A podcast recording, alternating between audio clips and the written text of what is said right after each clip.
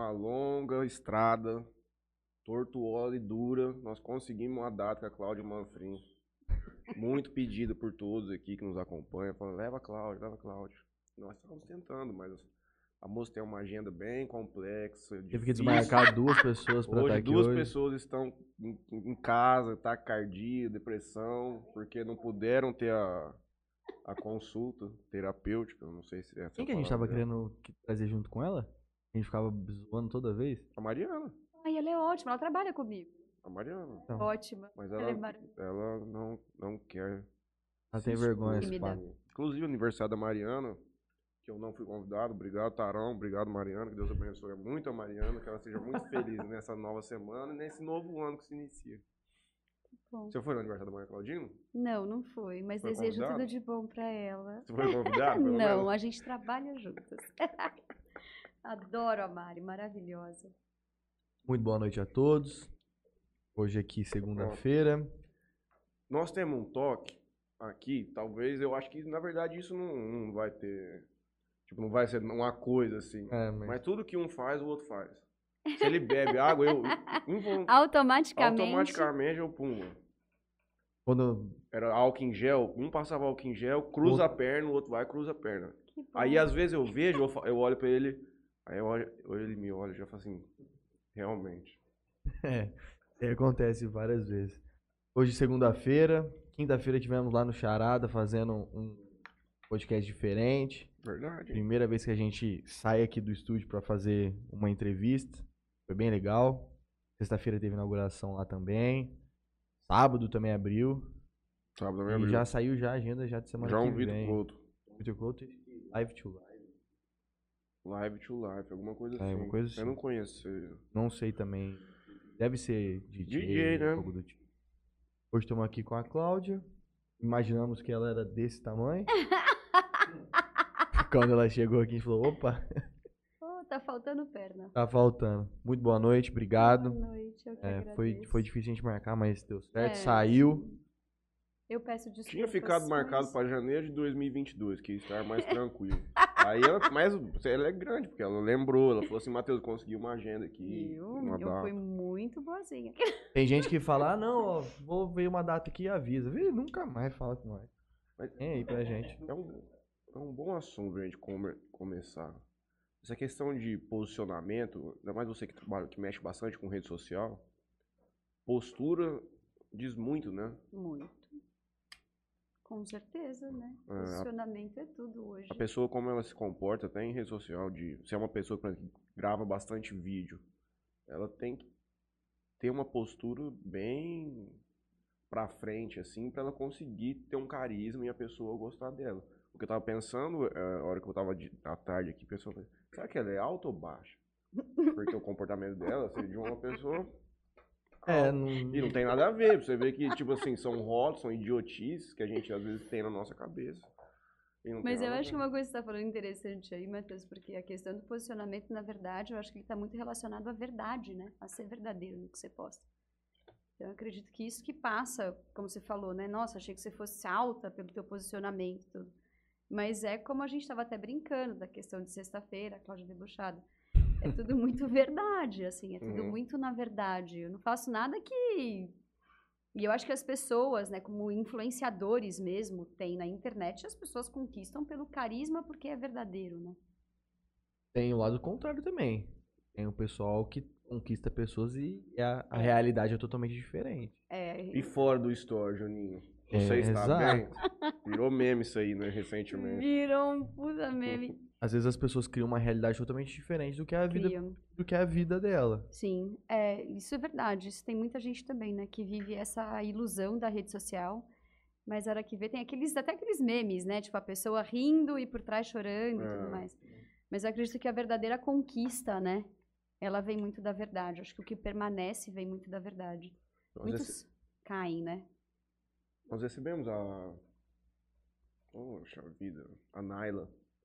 A Naila participou, ela produziu e atuou em um filme chamado Socialmente. Que legal! Ela é sobre isso, é um cara que vivia uma realidade que não existia, só que ele transportava aquilo lá pra, pra rede social dele, pro Instagram, Uhum. não sei o quê. E aí ele foi criando uma ilusão, só que eu não vi o filme, então eu não vou conseguir. Entendi. Articular Discorrer mais. sobre o filme. Nossa, É. Pelo que ela contou, assim, o cara, ele, ele queria ser famoso, esse tipo de coisa, e aí ele criava essa realidade paralela da, da É. vida dele, e ele conseguia alguns papéis em algumas coisas com essas mentiras. Só que depois, no final, lá, essas coisas iam... O cara viajava com chroma key. Ele colocava É. um negócio verde atrás, aí depois ele colocava em Roma. Ele sentadinho tomando um Nossa, gente, e parece que é um filme, mas como eu, eu tenho, né? Eu vivo bastante nesse meio de influenciadores e Uhum. grandes influenciadores, até devido a Adidas. Parece filme, mas tem muita gente que vive dessa forma. Lá em São Paulo, muito mais ainda, né? Muito. Que, que, assim, vive uma realidade que eu brinco, que é uma realidade virtual mesmo. Ah. Paralela ao mundo real. E aí você vê o cara tá lá tomando todos os remédios do mundo, não julgando jamais. Eu acho que se existe remédio, existe o tratamento psiquiátrico, medicamentoso, a gente tem que fazer uso dele sim, eu sou super a favor. Mas você vê que não é nada real, não é Uhum. uma realidade que a pessoa vive. E usa até esse meio virtual muito como um mecanismo de defesa para não se olhar. Uhum. A tendência é aumentar, porque ainda hoje, a hora que eu estava fazendo a minha meditação, eu leio um livro do Krishnamurti, que são 365 orações por dia, e ele estava falando, né? Como. E é um livro tão antigo, e, ele tava, e a mensagem de hoje era muito essa parecida com o que a gente está falando aqui. É, a gente vive em busca de um sucesso social. Né? E quantas pessoas, e quanto seria mais fácil você viver de uma forma anônima, Puta que né, sem você ficar nesse orgulho, nessa vaidade mundana. E eu fiquei pensando, eu falei, nossa, e eu lá meditando, eu falei, caramba, quantas pessoas que ficam insanas mentalmente, doentes mentalmente para viver esse sucesso que tanto é tido hoje em dia. É, Isso buga a minha cabeça direto, sinceramente. Dá vontade de tipo, sair de tudo, sabe? É engraçado. não tenho dúvida que era muito mais fácil de viver quando você não tinha essa imersão online, porque Eu As vivi vi- essa imersão online na minha adolescência, né? As Com coisas quase eram mais 40 simples. anos. Era muito mais simples. as frustrações eram muito menores. Você, você criou muitas coisas novas para se frustrar, além daquelas que já, já existiam. A gente também vive, nós vivemos uma transição do analógico para o digital, Uhum. porque na escola não tinha celular com smartphone na época. Então, É. querendo ou não, hoje não, molecadinha com 4, 5 anos vai com smartphone para escola. E vai mesmo. E vai e trola o professor com o celular e. Nessa época era SMS, e quando você tinha um negocinho diferente assim, você tinha um Blackberry que tinha aquele tal do PIN que você conversava com quem tinha Blackberry. Mas, É que Na já nunca foi uma realidade, não, viu? mas Nunca- o, o resto era, era... E eu falo que o Blackberry educou tanto as pessoas, porque você tinha que esperar o outro falar, para depois você falar, né? Porque era um rádio, então. Um falava. Ah, não, esse é o Nextel. É Nextel, é verdade. Eu Só tinha um é São Blackberry. Nextel, era isso que eu Isso. tinha. E aí você esperava o outro Nossa. falar, nossa. Nossa, era breve lá demais. né? Tava Era. no elevador, pip, pip. Eu tive um Blackberry, mas não era... O vagabundo dando um era É, não, não tinha, não tinha, não, não tinha. Ah, mas era boa essa época. A gente. São Paulo era muito comum isso aí, né? Era. Porque não, você não Era. pagava, Mas tinha eu um acho que lance foi, assim. tipo, Não, deve, isso aí isso. deve ter rolado uns 4, 5 anos, né? Eu acho que um É, tipo, é, pouquinho mais. É. É, um você era um pouquinho rádio. mais. Você não pagava ligação. Hoje, hoje ainda existe Nextel, será que ainda... É, os, Não, tipo, já os celular telefone normal, Ah, e- deve ter rádio, né? Tipo assim, porque querendo ou não, é uma maneira fácil de você se comunicar com outra pessoa. Você não tem que ligar nada, você só bipa, o cara já chega lá na hora. Mas, não sei porque nós estamos falando disso. Voltando um de pouco, a gente nem perguntou quem é ela pra apresentar, mas ainda nessa questão de viver uma realidade paralela, a gente estava até comentando ontem, antes de ontem, eu falei pra ele, anota aí pra gente falar com ela. E que existem, existem pessoas que não fazem isso só na internet, mas que elas transportam uma realidade. Ela cria uma, uma Sim. realidade paralela na cabeça dela e depois ela passa isso para outras pessoas. Eu já tive, umas- já tive algumas experiências uma mulher e um homem. Esse homem foi na faculdade, essa mulher uma outra amiga. As histórias que ela relatava pra mim, tipo assim, era coisa bizarra, tipo, muito difícil de ser verdade. Uhum. E, cara, ela fala com você de uma naturalidade, tá sentado do teu lado, tranquilo, e aconteceu Um ET isso, assado. pousou no quintal da minha casa. Umas coisas bem absurdas. Você, atende?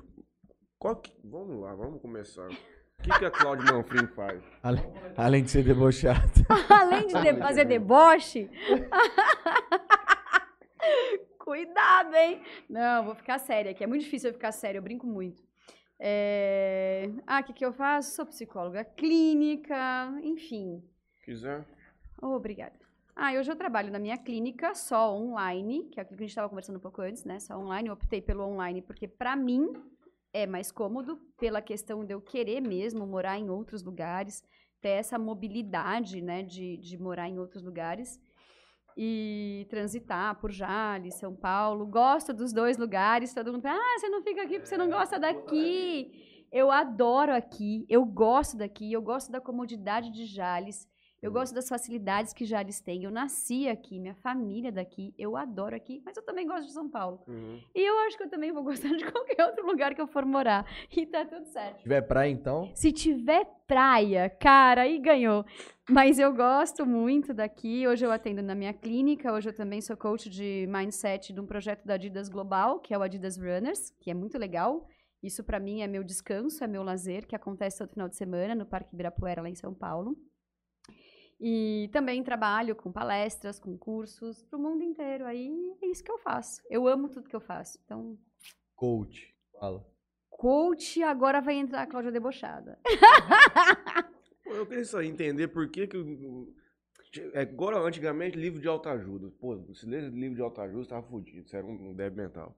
Hoje, você não pode fazer... O cara é coach, cara tá morto. Mas você sabe o que, que Qual acontece, que é o problema do cara se intitular de coach? Eu conheço vários coaches muito bacanas. Vários coaches que realmente levam a, a, a ideia do que é um Uhum. coach, de um cara que vai te mentorar, de um cara que vai te assessorar. Eu tenho um pouco de vergonha de falar, eu tenho duas formações em coach. Mas eu nem coloco no currículo, é. Mas eu tenho e confesso que uso muitas coisas, principalmente para criações de hábito, para questão de esporte que eu trabalho e tudo mais. Então, tem, tem uns caras que são muito bons, de fato, que pegaram o coach na essência, aquela coisa de olhar para o desenvolvimento do ser humano. Ok. Uhum. O que, que aconteceu? Muita gente deturpou essa, essa profissão como uma pessoa para ganhar dinheiro. Uhum. E aí começaram a usar de certas estratégias muito, muito importantes e sérias e banalizaram. Então, hoje faz aqueles eventos que a galera tem que chegar lá às 5 horas da manhã e sair uma hora da manhã. Você Ué. quer provar o quê para quem? Síndrome de super-homem e mulher maravilha? Era Não que eu precisa falar. Já vi disso. um vídeo, cara. Tipo, mano, um center norte, assim. Um milhão de pessoas lá dentro sentado. Aí o cara olha e fala assim: uhum. levanta todo mundo. Aí os caras, pô, grita igual o Ah, Viking, é? leão, maluco. É vai se fuder. Ah, mano. o que a gente tem de grande referência no mundo é o Tony Robbins, né? O cara fala assim: É. ele vai, vai, agora você, Juninho, lá no meio de todo mundo, um regato do caralho. Entendeu? Eu Tony acho Robbins, que... que... é o, o americano. É. Não, mas ele é, ele é fera, assim. Eu preciso me controlar pra não falar palavrão. Pode Mas falar, que tá liberado. Não tem censura, não. Ele é fudido. Então, é, ele é o cara mesmo e tal. Mas aí começou a banalizar, começou a virar tipo showman, né? Uhum.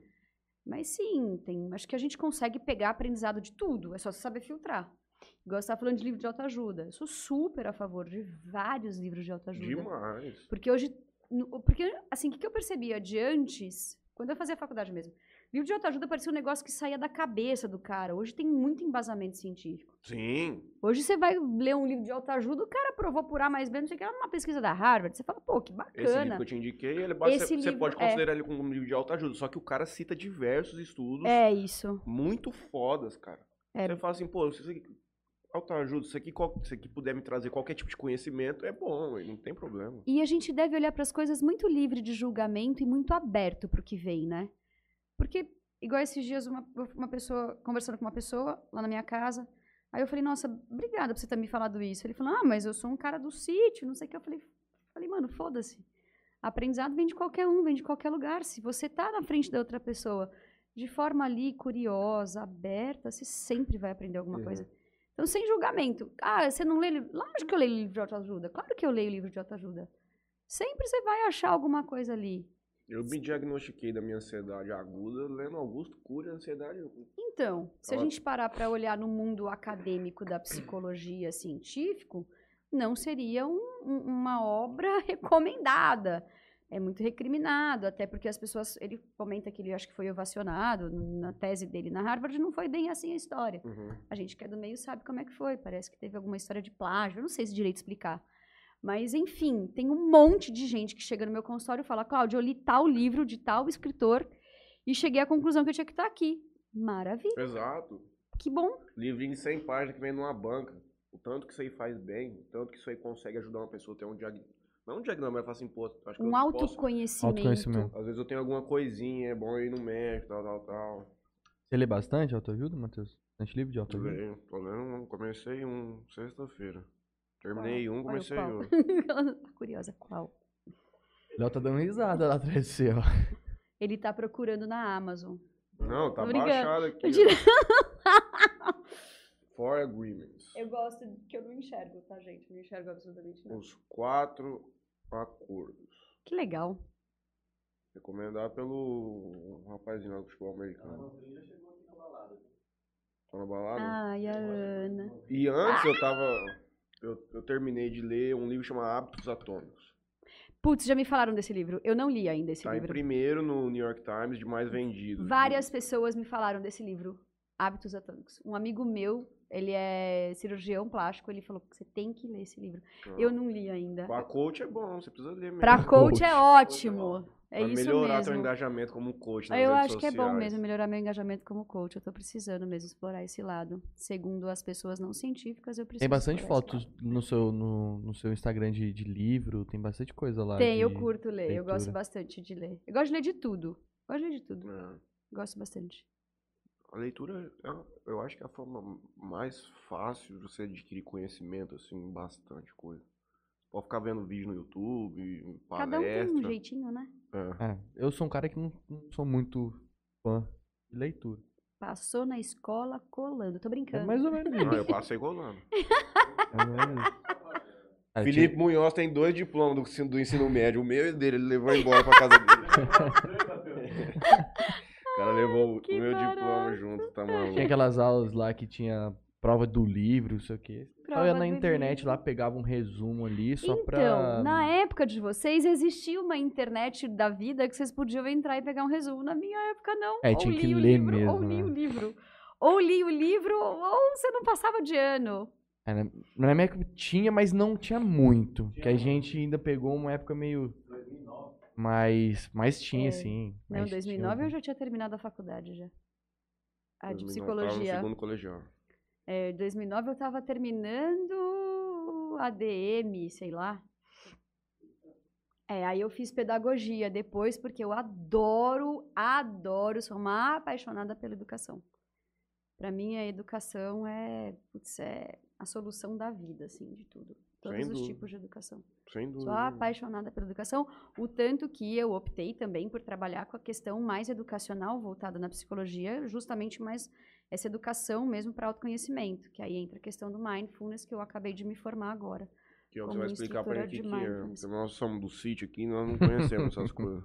É, o nome é esquisito, mas não é nada mais, nada menos do brincando. que uma atenção plena. Eu adoro trabalhar com A mindfulness. atenção plena. Atenção plena. Não tem bem uma tradução Uhum. mindfulness, mas são práticas meditativas de laicas. Lógico que toda prática meditativa ela é tirada normalmente de uma tradição oriental, mas ela é laica e quem foi o precursor disso tudo é o John Kabat-Zinn, que é um cara estudiosíssimo, ele é biólogo, se eu não me engano, acho que ele também é médico, e aí ele começou a estudar o, a questão da meditação da atenção plena em variadas questões. Então, ansiedades, dores crônicas, melhoria até de qualidade de vida num geral, tipo, Uhum. para estudar e tudo mais. E aí, um dia eu estava num congresso em 2009 e fui participar de uma sala lá, cheguei lá, umas coisas esquisitas. Eu falei, não, mas eu gostei desse negócio esquisito, porque eu consegui me concentrar.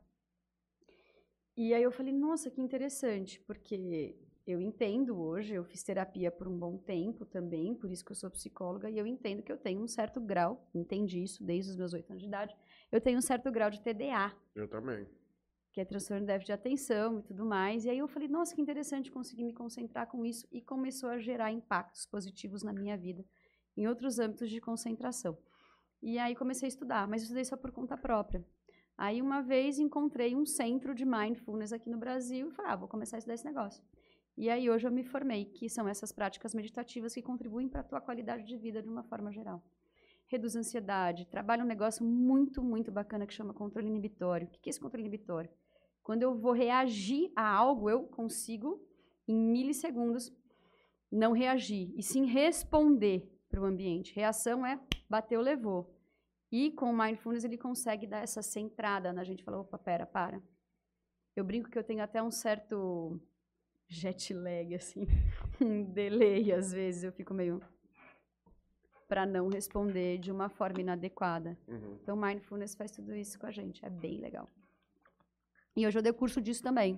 Já fazendo aqui a propaganda. É. Juninho, é o coach 2.0. É o com coach- outro nome. Outro Meu, nome. esse cara, ele tá querendo. Sabe o que esse cara tá querendo? Que a Cláudia Debochar entre em ação. Ué, Hoje eu já é tomei uma sexta. patada, monstro. o Gustavo Balbino mandou 5 reais pra gente. Perdão, e fez a seguinte pergunta. Por que o Franley Júnior não recomenda livros? Ele não lê? Doação de 5 reais pra você comprar um livro. Eu já doei livro pra ele. Ele Quem leu falou que eu 12 não- páginas que eu em, não- em 90 dias. Aí eu peguei o livro e passei pra frente. Inclusive tem que ver se o Matago tá lendo também, porque senão eu vou arrancar Não. e já mandar pros outros. É, mas que no CS ele é surdo, né? Ele não consegue ouvir, mas, pelo amor de Deus. Meu pai tá aqui dando boa noite. Renan Zampier, Toninho, Simone, Renan Oliveira. O Detecta Vazamentos, Jales São Paulo. Boa noite. Obrigado pela presença. Detecta. A Simone, sua mãe? Simone Saldanha. Eu minha mãe. adoro ela. Gosto Ela é fit dela. também. Linda, linda. Ela vai lá no, no Ibirapuera? Linda. No final de semana? Ela, Nossa, a Simone é linda, linda. ela ia mais, Juninho, eu acho. Tá tendo que pagar já pra entrar no parque? Só carro.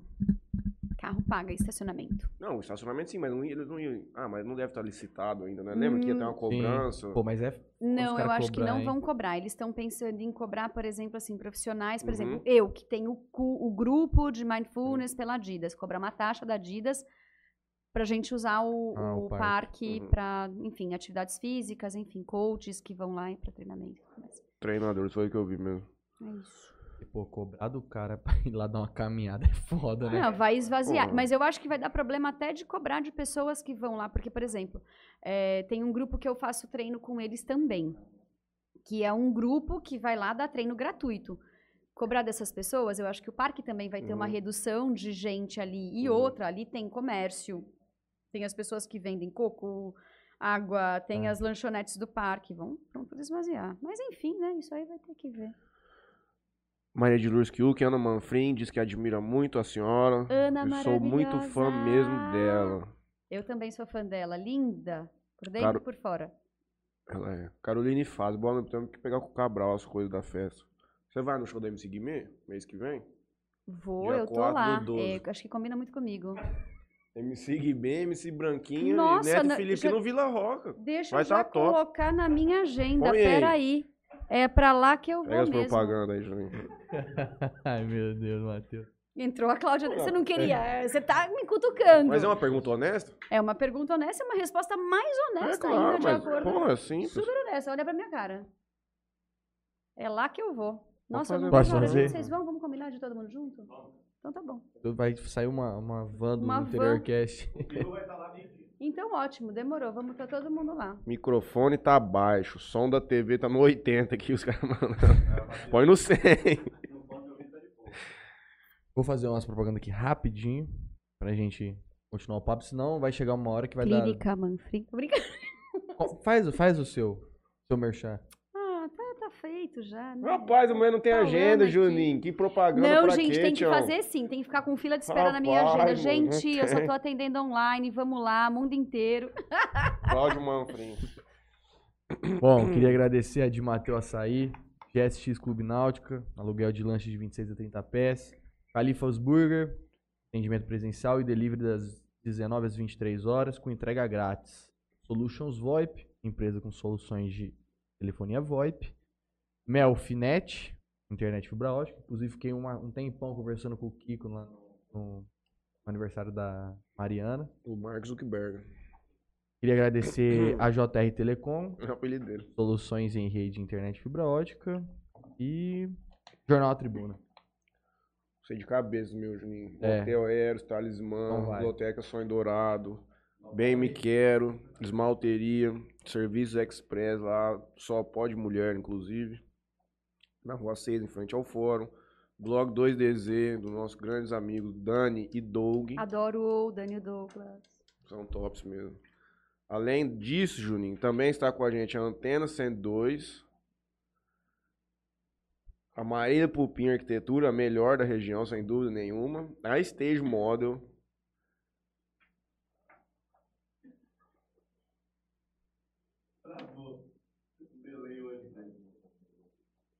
Tá aparecendo. Somente, é, tem razão. E também conosco o Charada Império Clube e a Betser do nosso parceiro Deto.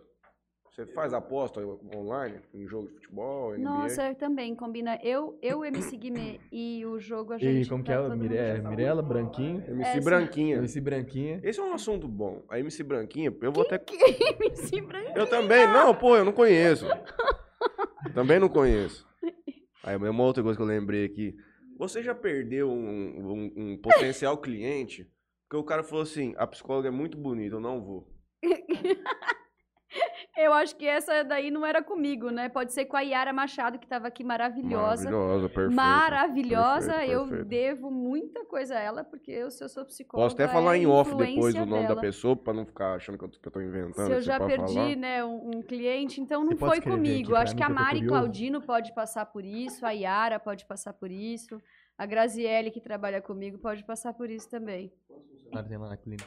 E agora tá o- online, mas. São, é, na verdade, meu pai trabalha lá comigo também, né, porque meu pai é dentista. Aí tem meu pai, tem um- dois dentistas que atendem lá, aí tem as três meninas que trabalham com a gente, e aí tem as psicólogas que trabalham Show, comigo também. A idade da MC Branquinha que virá aqui em Jales. MC. Ó, dá uma olhadinha no, no- no padrão das fotos. E eu fiquei sabendo que parece que ela tem 16 ou 17 anos. A MC Branquinha, malandro. Isso é verdade ou vocês estão tirando sarro? 16 ou na- 17 anos. Então entra, Conselho tutelar. entra na mesma pegada pode? que teve muito Tipo, tempo da Melody, né? Ela tem que pode. ser acompanhada, né? É, com Por certeza. fazer evento. Eu acredito que pode, com Pode. o consenso dos responsáveis, né? É, com- Pode também, mas não tem nada a ver. Tipo, isso aí acaba indo pai e mãe, né? Ainda mais esse pessoal que. Esse, esse pessoal fica de- como administrador da carreira da, É. da filho, já já deve ir junto e levar. Pra poder fazer show. Ah, gente, Mas a Melody, quando começou, era 12 clássico, anos. Britney Spears. Exemplo clássico, clássico, clássico. Britney Spears, Sandy Júnior e a Britney Spears deu no que deu, né? Mas também você come- começou criança também? A Britney começou, a Britney ela era do Disney Channel. E Justin aí Bieber. É, esse lance. Mas ela é antes do Uhum. Justin, né? Ela era com aquele Justin Timberlake. Hum. E aí deu no que deu, né? O pai assumiu toda a carreira dela e até pouco tempo É, eu vi atrás alguma ela coisinha era... esses dias aí que o pai dela liberou ela da, da, da proteção legal que ele É. tinha sobre ela. Controle econômico deve ser complicado, né? Deve ser bem complicado. Mas aí ficou deu no que deu. No final de semana com a... Você que é um cara que gosta Fiquei muito? triste, Juninho. Fiquei sentido, cara. Muita gente morrendo em acidente de avião, né? Por negligência, talvez, e irresponsabilidade dos caras que operam nisso aí. Os caras tinham que pegar e começar uma política de tolerância zero, cara. Com manutenção de aeronaves, essas merdas. Fechar. Bateu no fio também. Tem mais essa, mas aí depois já começou a sair os trem. Que a aeronave não estava licenciada, não sei o que, um monte de coisa. Sabe aquele. Sabe, você- lembra quando você falou pra mim, ah, saiu um áudio muito tempo atrás do avião da Gol? Uhum. Saiu um vídeo do, com as fotos do avião dela, da aeronave dela, lá no chão e tal. E aí escrito assim, as últimas palavras de Marília Mendonça. Aí é o áudio da Gol. É, pô. Não, o vagabundo faz cada coisa por causa de clique de internet, cara. É inacreditável, mano. Nossa, é ridículo. E vídeo. Áudio do avião. Ah, do vídeo cai, do avião. Gemidão? Gemidão? Não, ele viu um vídeo. Ele viu um vídeo de uma aeronave assim, perto do chão. E aí ele tá. O, o avião tá assim, de repente faz assim. Aí ele falou, mano, ah, você viu lá o avião? Caiu, o jeito que caiu, mano. Caiu o vídeo. Mano, deixa eu ver. Falei, Mano, cala a boca. Não aconteceu isso aí não. O bagulho caiu na cachoeira, você tá vendo o chão ali. Como é que a aeronave tava assim e caiu assim? Aí, ó. Eu não sei. Uma hoje, galera que acredita. não, hoje tá muito louco. Olha onde nós chegamos na conversa agora. É. Por que, que chegamos em Maria Mendonça falecida? Me explica uma Ele tava coisa. olhando branquinho. MC Branquinha. Branquinho. Pô, vou perguntar pro Cabral se ele descobriu. MC Branquinha. Conta um pouco dessa. Desse projeto seu com a Adidas aí. Como é que surgiu? Eu vou toalete. Olha, eu pensando. eu- Olha quando eu falo que dá o delay em mim, eu fico MC Branquinha. É, eu fico pensando. Obrigada, Matheus. Eu agradeço. Você quer que eu falo do projeto? da É. Adidas? Adoro. Tem nem uns brindes da Adidas lá no carro pra você dar pra gente, não? Nossa, mano, tchau, acabou o programa. Coisa mais chata do mundo é isso. A debochada chegou. A Cláudia chega. a- Coisa- Ai, acabou o programa. É, né? Encerrado? Projeto, mó da hora. Na verdade, não, não tem desconto. Logo que, antes tinha, antes tinha, depois acabou esse negócio de voucher de desconto para as pessoas conhecidas. Ah, na verdade é um projeto. Foi muito legal, porque eu nem imaginava. Você passa por um processo seletivo, né? Hoje eu sou coach de mindset da Adidas, eu trabalho com grupos de meditação. É um projeto muito bacana. O AR é um projeto que tem no mundo inteiro, chama Adidas Runners. Tem no mundo inteiro, em, nas grandes capitais de todos os países do mundo, quase todos os países do mundo. E ele trabalha, ele, ele trabalha para fornecer saúde e qualidade de vida de forma integral para todo mundo. E ele é gratuito. Então qualquer um pode participar. Você baixa um aplicativo que chama Adidas Running e aí lá tem as comunidades do mundo inteiro, Brasil, Estados Unidos, todos os países da Europa, enfim, Ásia, é super bacana. E, e eu entrei nesse projeto porque me acharam, entre aspas, no Instagram. E eu fazia o que eles queriam, né? Eu corri, eu corro, adoro correr, eu adoro esporte, e eu também meditava e tenho a formação de psicóloga. E eles precisavam de uma pessoa assim. Aí eu passei por um processo seletivo. Na verdade, assim, eu já tinha amigos influenciadores de várias outras marcas. Tinha da Adidas, tinha da Under Armour, da Mizuno, tem até hoje. Tem vários. Porque quando você está na área do esporte, você acaba conhecendo essas pessoas. E aí eu passei por entrar em contato comigo e eu foi muito. E eu, Cláudia, debochada. Pessoa me liga, 011, como eu atendo em São Paulo também, na época eu tinha consultório físico lá. Eu, alô, Não, eu tenho que dizer assim, pode falar. Poderia falar com a Cláudia. Tô devendo, não.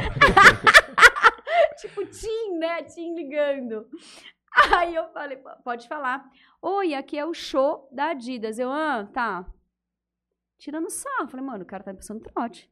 A gente queria marcar uma entrevista com você. Hum. Quem me passou seu contato foi o Bruno. Eu falei, ah, o Bruno é amigo meu, que é amigo meu da Adidas ainda. Eu falei, ah, pera. Ah, tá, tá. Ah, queria marcar uma entrevista com você por causa disso, né? Tem um projeto, a gente gostaria de te conhecer porque vai surgir o, o- a área de mindset aqui no Brasil, tá, tá, tá. E aí a gente queria te conhecer. Tá bom, marquei a entrevista e aí fui. Aí que eu acreditei, só a hora que eu vi que eu acreditei. Ah, mano, você olha, o cara da Adidas te ligando, querendo marcar uma entrevista com você pra você fazer parte de um projeto global, o que, que você pensa? Estamos passando trote. Tudo bem, não, é, não tô falando que eu sou uma pessoa que não tem autoestima, mas é muito legal.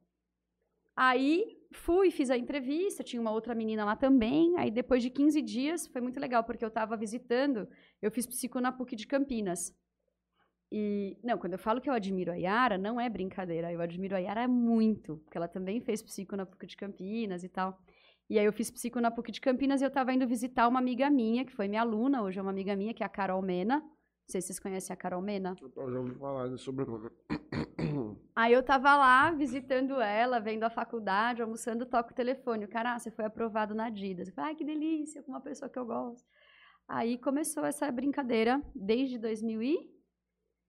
Eu fui aprovada em 2018 e aí eu comecei em 2019. Tem algum. Você só poder aparecer em foto fitness com roupa da Adidas? Tem isso? Na verdade, assim, eles gostam. Ah, porque como a gente tem o benefício, né, de. Não é que a gente ganha os produtos, a gente recebe os produtos, a gente tem uma cota para pegar os produtos no site. Uhum. Como se a gente fizesse compra, né, com. Ah, primeiro, eles não fecham. Mas, pô, Não é nada, né? Usar. Adidas ainda. É, pô. Você tem uma- um, um vale É, a de gente tem uma produtos. cota de produtos, aí a gente entra os recebidos, né? Que eu- entra lá, claro que quando tem alguma coisa que é da tendência que vai lançar, a gente já recebe. E aí a gente pode entrar no site e com essa cota anual pegar os produtos. Já gente- acabou desse ano? Uma Ah, é. Você usa PP? Você usa PP? Você usa PP? Eu uso PP. Então tá bom. aí é já duro. pedi uma. Já É, pedi primo- coisa aqui, já tomei. Meu já. primo Você- André, ele comprou já a camisa do Timão ontem. Aquela de Ai, 550 é ou muito 450 bonita. conto? Mano, 450 conto. A camisa roxa do Corinthians, já viu essa camiseta? É Nova? bonita. Poxa, É roxa e preta, não é? Eu não sou corintiana, mas aquela camiseta é muito bonita. Essa roxa e preta? Mas é verdade, bonita. Ué, mas vai, a gente vai não é? que o Vai que É alguém bonita. da Adidas. Eu acho a camiseta do São Paulo muito bonita da Adidas. Ai, linda, eu sou São Paulina. Linda, maravilhosa. Adoro. Nossa, adoro ir no São estádio. Paulo? Nós não estamos nem com terceira camisa, eu acho. Gente, e é muito gostoso jogar. Assistir jogo no estádio É. é muito bom. É muito bom. Quando tem jogo, aí a Adidas fala: ah, pode ir lá. Porque tem o camarote, né, da Adidas. É uma loja da Adidas dentro do Morumbi. E ali tem. Você fica. Você assiste o jogo quase que no. No campo. Não é pertinho, gramado? É pertinho do É, eu falo pra gramado. vocês, vocês falam que é longe, como o estádio é horrível. Não, dá é pertinho. eu, eu compro O ingresso tá- de, se eu fosse, cê- eu ia comprar ingresso de 30 real. Ia ficar lá no anel Ô, superior. louco, do 30 superior. conto no Morumbi, você tá no melhor lugar, Juninho. Você é Ah. louco, é barato, moço. Não Você tá lá, reclamando não. do Morumbi? Não, ele tá dizendo que é longe, né? Mas Não, o povo Você zoa, tá né? reclamando do O Morumbi? povo zoa, o porque povo na zoa. minha casa é pertinho o campo. Muito perto. E dos 30 reais você fica pertinho. É, com o dinheiro dos outros é fácil, né, mano? Uai, aí faz parte. Vai fazer o quê? Deixa eu fazer uma pergunta pra senhora. Pra senhora. Terapia cognitiva observacional, é isso? Comportamental. Comportamental. Explica aqui pro Juninho, que é um leigo, o que que é isso? O cara falou observacional e fala, explica pro Juninho que é um leigo. Eu já li muito sobre, sobre isso aí, eu sei tudo. Ai, eu, Inclusive, eu podia trabalhar com isso, já entrevistando os outros. eu ia inventar a maior história do mundo aqui e debochar, mas não, não vou. Pode debochar. Já tá acostumando já. É que eu tô achando que só tá a gente aqui, né? Mas é que tem gente vendo, Tem, né? tem. Esquece disso. A gente esquece, tira sarro, aponta, ri, põe dedo no nariz. Não, tem gente vendo, O né? duro é isso. Eu durei isso. Às vezes os outros acham, pô, ela é debochada mesmo, hein? Ela é assim de verdade. É. Não é só um papel lá de sexta-feira Mas tem paciente Facebook, meu não. que vê sexta-feira e fala, nossa, me senti na sala de terapia. No, no- na- nas caixinhas, recebe muita pergunta. Ah, recebe. Eu filtro bem, porque tem umas bem indecentes. Por exemplo, Uma que eu respondi na sexta-feira, o cara pergunta idiotamente se eu fazia sexo ou amor. Eu falei, cara, você tá querendo chamar a atenção? Errou, hein? Tá querendo ser notado? daqui de Jales? Errou. Não sei quem que é. Ah, tá. nem... Poxa, depois, se for daqui, depois já fala pra nós. Quem que são os loucos? Deve mental. Mas dessas vem um monte, vem um monte. E aí a pessoa começa assim, você não vai responder a minha pergunta? Aí eu ignoro, porque não vale a pena, né? É daqui de Jales? Começa com que letra? começa com A e termina com o quê? Mas Mas tá- off você fala. Se for de Jales. Não, mas eu nem Não conheço. Hum, Fofoca. Pô, eu gosto de uma fofoca. o povo adora uma fofoca, eu odeio uma fofoca, então não vai rolar. As pessoas mandam, tipo, perguntas aleatórias, só pra você descer a lenha. Já tá nesse. Não, tem Ou gente tem- que é amiga minha, que manda, tipo, cinco perguntas, tirando sarro. Ai, Cláudia, me dá um conselho. Eu falo, psicólogo não dá conselho, né? A gente trabalha em cima de técnicas, em cima de teorias. Você vende o conselho, em outras palavras. Eu vendo o conselho, é, isso é, mesmo. Matheus. É isso mesmo. Nossa, tô amando esse menino. Não dá, é minha vende. Veja só, chego lá no consultório, ligo, primeiro que lá vou conseguir lá para abrir uma data, uma agenda. Mentira, pode ligar sim, gente. O Matheus que tá deturpando a minha agenda. Não, é, é de acordo com o que eu recebi, né, nos últimos meses. Mas é semanal. Eu fui legal com você. Sim, claro que foi. Semanal, você tem, a pessoa faz toda Isso, semana. Isso, a terapia cognitivo-comportamental, uma terapia que eu gosto bastante porque eu acho ela muito prática. Foi por isso que eu escolhi seguir essa linha teórica, porque ela trabalha com a questão do como que a gente pode falar, né? Mais ou menos, entre aspas, assim, tipo, como um ser humano funciona. Ele tem um estímulo externo, aí ele olha aquilo, ele absorve aquilo, ele pensa a respeito daquilo. Provavelmente vão gerar sentimentos, emoções, e ele vai se comportar frente a isso. Basicamente, é bem de forma uhum. grosseira. A gente pode colocar a terapia cognitivo-comportamental como dessa forma. E eu escolhi a terapia cognitivo-comportamental porque ela é muito rápida, ela é muito breve. Por exemplo, um tratamento. Eu gosto de todas as teorias, tá? Não tem problema nenhum. Tipo, leio Freud. Até essa semana, eu chegou um, um box, eu gosto muito, eu vibro quando né, eu falo disso. Um box de um psicanalista que chama Bowlby, que criou a teoria do apego, que quando eu me formei na faculdade, como eu já sabia muito que eu ia para terapia cognitivo-comportamental, eu já fazia estágio num lugar lá de uma psicóloga que chama Marilda Lippe, que ela é uma das referências em, em terapia cognitivo-comportamental no mundo. E aí eu falei, ah, vou fazer meu TCC em psicanálise do Bowlby só para conhecer mais, né? E eu gosto de todas as teorias, mas eu escolhi a TCC porque ela é combina mais com o meu jeito de ser, ela é mais prática, é uma teoria mais direta. Hoje um tratamento muito longo em TCC, ainda mais com essas novas frentes da TCC, a terceira onda que está chegando, que o Mindfulness entra, há uma terapia em TCC muito longa, um ano e meio. Inclusive, a cognitivo comportamental, você vai lá, fala o problema e você vai falar a solução. Então, na verdade, ela vende o, a terapia e você vai lá, paga e você ainda que você vai resolver o teu problema Mano, sozinho. O, ele, ele é muito um estímulo que tá despertando a Cláudia debochada. Eu fiquei pensando, falei, mano, vou.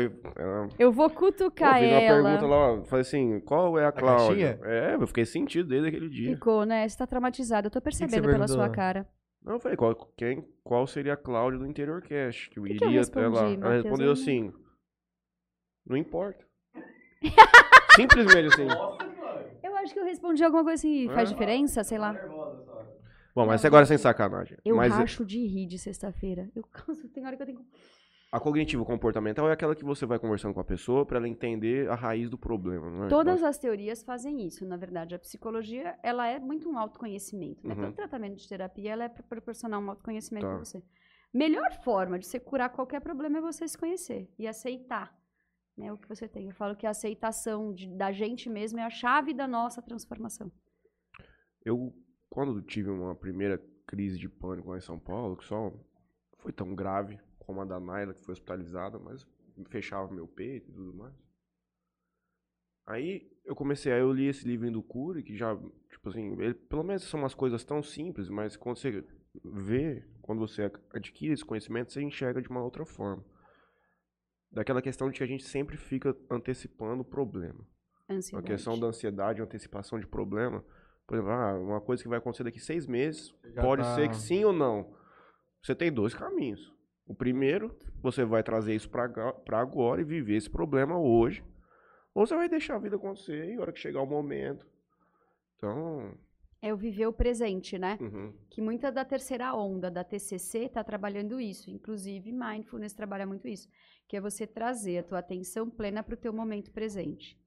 Porque quem eu costumo dizer, né? Quem vive de passado muito vira ansiedade, né? Quem vive de passado muito vira depressão. Quem uhum. vive de muito de, de, futuro é ansioso. Uhum. Então a gente tem que ter essa noção do passado, uma projeção do futuro, um planejamento. Mas o que está acontecendo é o aqui e agora. E aí a gente sempre está antecipando, antecipando. E com certeza aí vem todas essas questões da, da raiz da, dos fundos ansiosos, né? Dos fundos ansiogênicos transtorno de ansiedade generalizada, pânico, transtorno obsessivo compulsivo, porque a gente sempre fica funcionando e vivendo uma realidade que não existe. Eu fico vivendo sempre um segundo à frente. Uhum. E um segundo à frente não me aconteceu.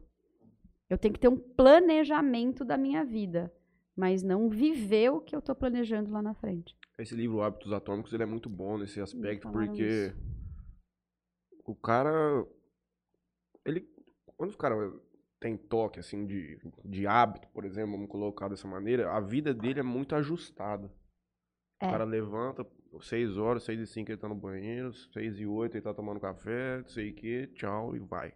Cronometradinho. É porque, na verdade, o toque, ele desenvolve alguns rituais, porque ele acredita que se ele não fizer daquele jeito, alguma catástrofe vai acontecer na vida dele. Então, por exemplo, assim, ah, esse tapete aqui, ele é preto, com círculos, né, e os círculos estão em branco, branco. tá um pouquinho sujo, né? Vamos falar bem Tá, a verdade. tudo bem. Mas, enfim, uma pessoa que tem toque, ela vai falar, não, se eu vou pisar no preto, eu não posso pisar nas riscas brancas, porque senão a minha mãe vai ter um AVC. Então, ele É nesse ponto? É, pode ter esse ponto.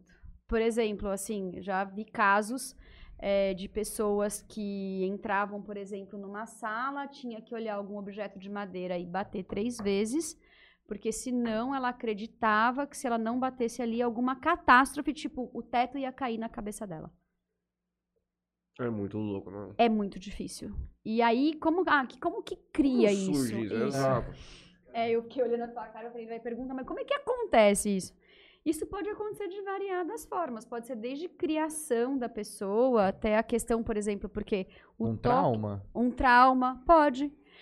Vou dar um exemplo que eu vi, é, eu estava estudando de um livro, há um tempo atrás, eu fiz pesquisa com uma mulher na Unifesp, que é a doutora Ana Oni, que ela é especialista em toque e Tourette.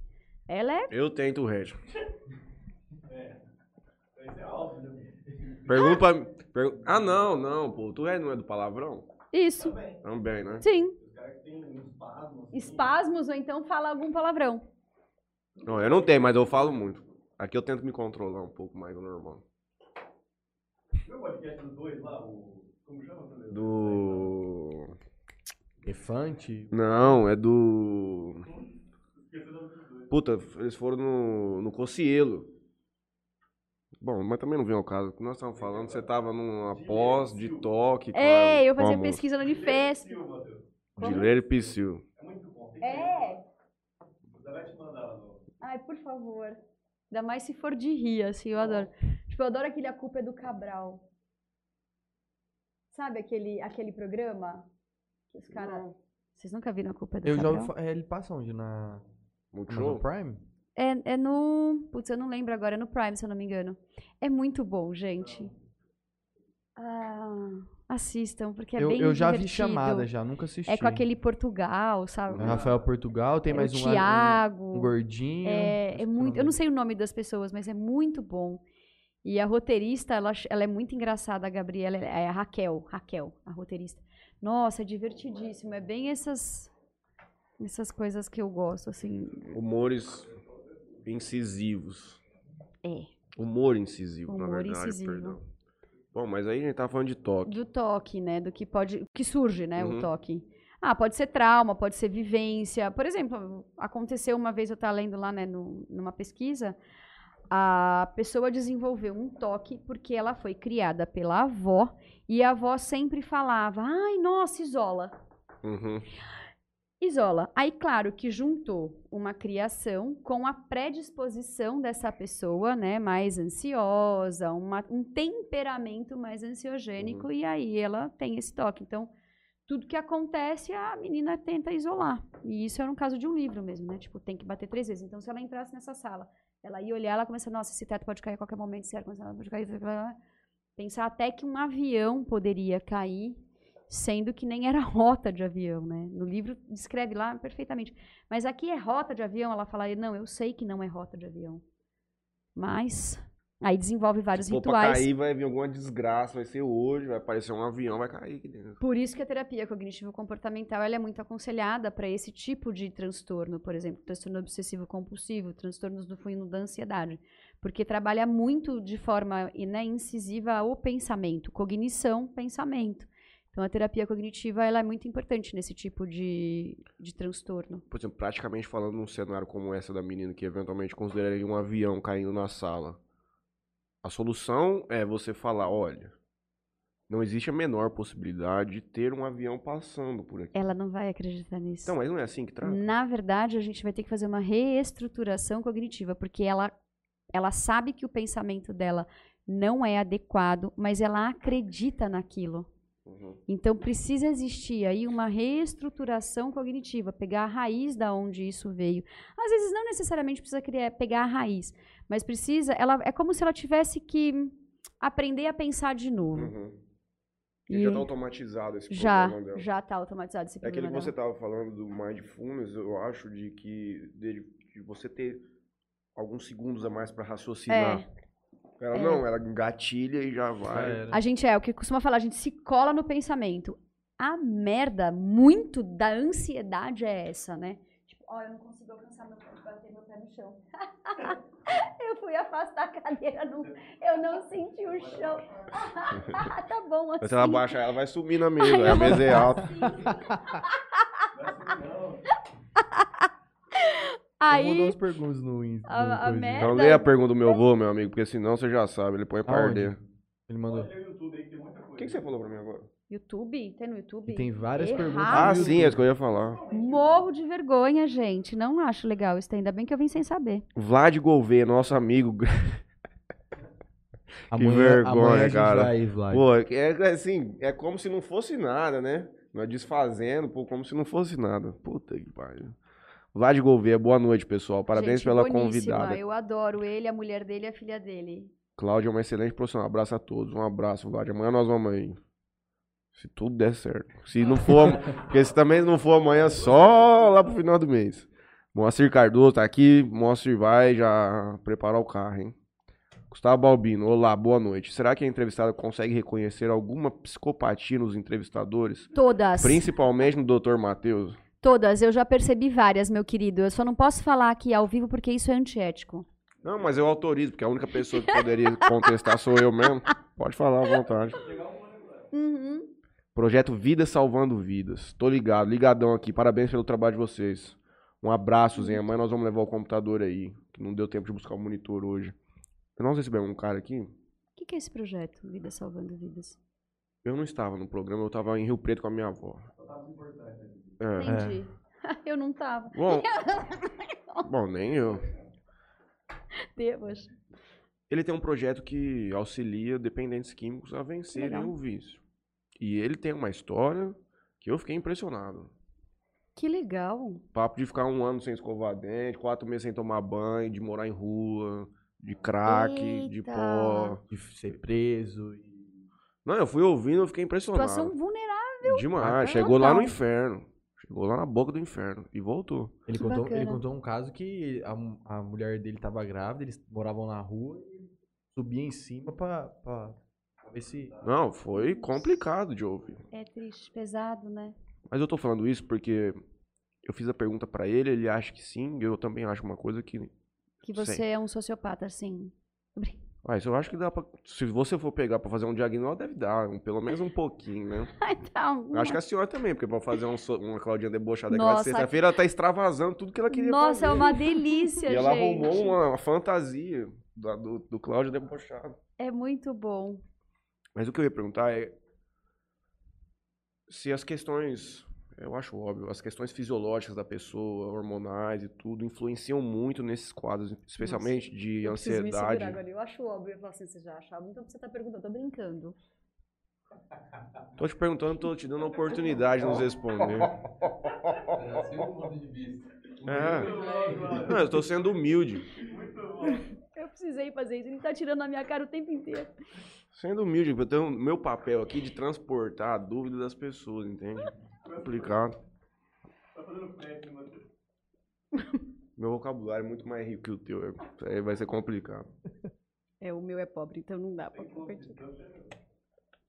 Se as questões fisiológicas afetam, né? As questões. Tipo, eu sou muito ansioso, mas é porque eu, minha mãe é, meu pai é, já tá na- no Ah, sangue. sim, tem a questão genética, né? Com certeza. Por exemplo, a depressão, ela é uma doença Uhum. que sim, ela tem um fator genético muito grande. Por exemplo, toda vez que chega alguém no consultório, ah, chega alguém lá depressivo, ou às vezes até com algum transtorno um grau um pouco mais sério.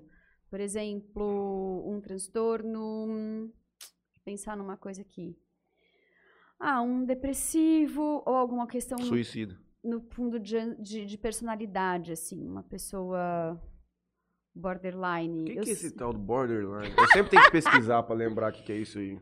O borderline é uma pessoinha que é super difícil de tratar. Na verdade, ela é uma pessoa que ela tem um processo de vitimização muito grande.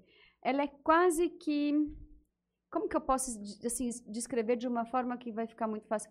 Quase que não chega a ser uma esquizofrenia, mas é uma pessoinha que tem ali um fundo muito grave, não tem cura. Ela tem os critérios, por exemplo, assim, ela tem uns sintomas, por exemplo, autovitimização, mudança de humor. Ela é quase que não não esquizofrênico, desculpa, eu falei errado. Bipolar. Bipolar. Bipolar.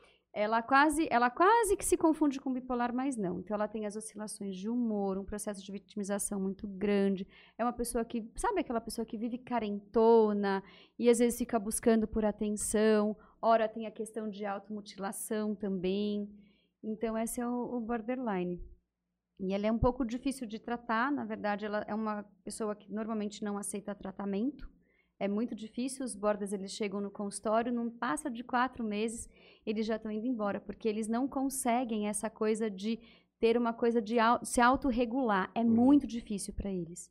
E ele é quase um- uma questão da bipolaridade, mas aí o bipolar ele tem essas essas essas esses, essas rupturas né, de comportamento um pouco mais abrandadas aí, mais, mais abrandadas não, mais exacerbadas do que um borderline. E o border, ele. Ele é difícil, às vezes tem momentos que eles não chegam como o bipolar, num estado de, de euforia e mania. O que, a gente fala de mania? A pessoa fica eufórica, ela fica alegre e tudo mais. O border, ele não chega nisso, mas ele oscila um pouco também. Então, é. Por exemplo, um borderline pode ser uma questão genética. Normalmente, uma pessoa que chega no meu consultório, você percebe que é border, você fala, putz, você tem alguma questão familiar, algum transtorno familiar? Porque a gente tem que pegar toda a Uhum. base da família. Ansiedade, Matheus, no caso, é, às vezes é muito mais as- assim, é uma junção do fator genético com comportamentos Uhum. aprendidos. Por exemplo, às vezes a sua mãe falava assim: não, a gente tem que pensar o que vai fazer amanhã para dar tudo certo. Normalmente os adultos falam essas coisas Uhum. para as crianças. E aí a gente vai entrando nessa, nessa formação de processo cognitivo. É daí que eu te falo. Ah, então vai para terapia para aprender a pensar diferente, fazer uma reestruturação cognitiva, por exemplo, nesse ponto. Ah, eu preciso urgente. Por isso que pessoas com transtorno, por exemplo, border, não, não aderem tanto à terapia, porque é uma Uhum. coisa muito mais biológica, fisiológica, genética, vai muito mais além. Não tem cura, mas dá para dar uma tratamento eu precisaria urgentemente fazer uma terapia. Tem uma ótima no meu consultório, chama Mariana Claudila. Graziele. Cabrini, Larissa Duran. Eu tô até com medo de fazer pergunta aqui, viu, Matheus? De Por quê, ser mutilado pela debochada. Não tem problema não. Não liga não, tio. Você tá bonzinho ainda. Ah, tá quietinho, gente. Vamos falar. Tá bonzinho, Ah. menino. Douglas Zílio. Grande Claudinha. Saudade de você. Ai, eu também tenho saudade do Douglas e do Dani. Muitas. Duas figuraças. Adoro. Ele manda mais coisa aqui. Claudinha, nesse final de semana o Brasil perdeu a cantora Maria Mendonça, que tinha um filho que vai fazer dois anos em dezembro. Luto coletivo. de Como uma a família lida com esse tipo de informação? Eu fiquei pensando nisso também. Como a família lida com esse tipo de informação pra uma criança? Momento de Cara. levar pra ela, né? A gente não pode mentir para uma criança, mas também a gente não pode ser uma Cláudia debochada com Uhum. uma criança, né? E é complicado no caso de uma família, por exemplo, de um famoso, porque é, vai estar em pra todos os é, lugares, não dá né? Não dá para muito esconder. Então a gente tem que acolher. Claro que falando como a gente fala com uma criança, com muito Uhum. acolhimento, com muito carinho, com muito cuidado. Mas no caso desse não dá nem pra gente mentir. Tá, também não vamos ficar expondo a criança igual liguei a televisão hoje, onde eu tava. Eu não, eu não assisto TV aberta, né? Então eu fico perdidaça nas informações, nas notícias.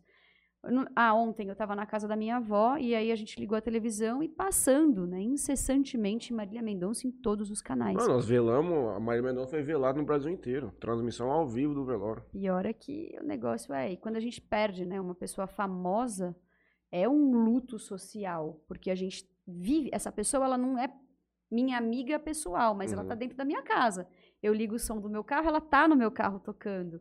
Eu abro a internet, ela tá no meu celular. Ela escreve música de sofrência que nós vivemos e choramos e Oh, meu sorrimos. Hã? Eu abri meu Spotify, tá com 45 músicas dela baixada na hora que eu fui Eu tô pesquisar. imaginando, você já assim, ouvindo e Já chorei muito ouvindo Mário Mendonça, tá Oh, meu louco. Deus, É mesmo? Hoje, muito. cara dele. É verídico? Você, Verídico, tá, você tá de deboche também. Uma- fez uma cara assim, tipo, hum, Liga pro Pereba. vamos ligar. assim, Ele vai falar que vamos é ligar. nóis. Rua Major Sertor, 321, apartamento... Mas eu tiraria, não, obrigada, tem um pouquinho. Mas eu tiraria um pouco a criança desse universo mais lógico. Não, a gente nunca deve mentir. E tem a questão do velório também, que eu acho super importante tratar. O velório, ele é ele é um símbolo, né? É um sinal e a gente precisa desses símbolos e desses ciclos na nossa vida. Então a gente pode deixar a criança à vontade quando ela cada um defende uma teoria. Eu defendo essa. Eu deixaria a criança à vontade para ela decidir ou não se ela quer ir no velório. Existem psicólogos que falam que não, existem psicólogos que falam que sim. Laura Kolbe, grande amiga minha, especialista em luto, também aconselha a gente deixar a criança livre para ir ao velório ou não, porque quando a gente morre, quando uma pessoa morre, é interessante a gente ver todo o ciclo da vida dela e o velório é um símbolo de que aquela pessoa foi embora. Tem muita gente que, fica muito... Cara não vive Isso. Tem um livro que fala: A morte é um dia que vale a pena ser vivido. E a escritora desse livro, ela dá uma palestra no TED Talks muito interessante, muito interessante que vale a pena ver. Ela pegou o caso de uma mulher, chegou na clínica dela com uma depressão X e ela começou a investigar, investigar, investigar, investigar. E ela percebeu que era um luto que essa mulher não tinha vivido de 10 anos atrás de uma filha dela que tinha morrido. E ela, logo que a menina morreu, ela voltou a trabalhar com dois, três dias. Ah, não, tô ótima, tô ótima, eu super absorvo bem a morte. Voltou a trabalhar. Passaram-se 10 anos, ela começou a desenvolver vários outros problemas psicológicos e psiquiátricos. E era um luto que ela não tinha vivido de 10 anos atrás. Porra, quem que vive, absorve a, a morte de uma filha em três dias? Morte de uma filha, de uma exato. filha, não era um conhecido, É. nada. Você é louco.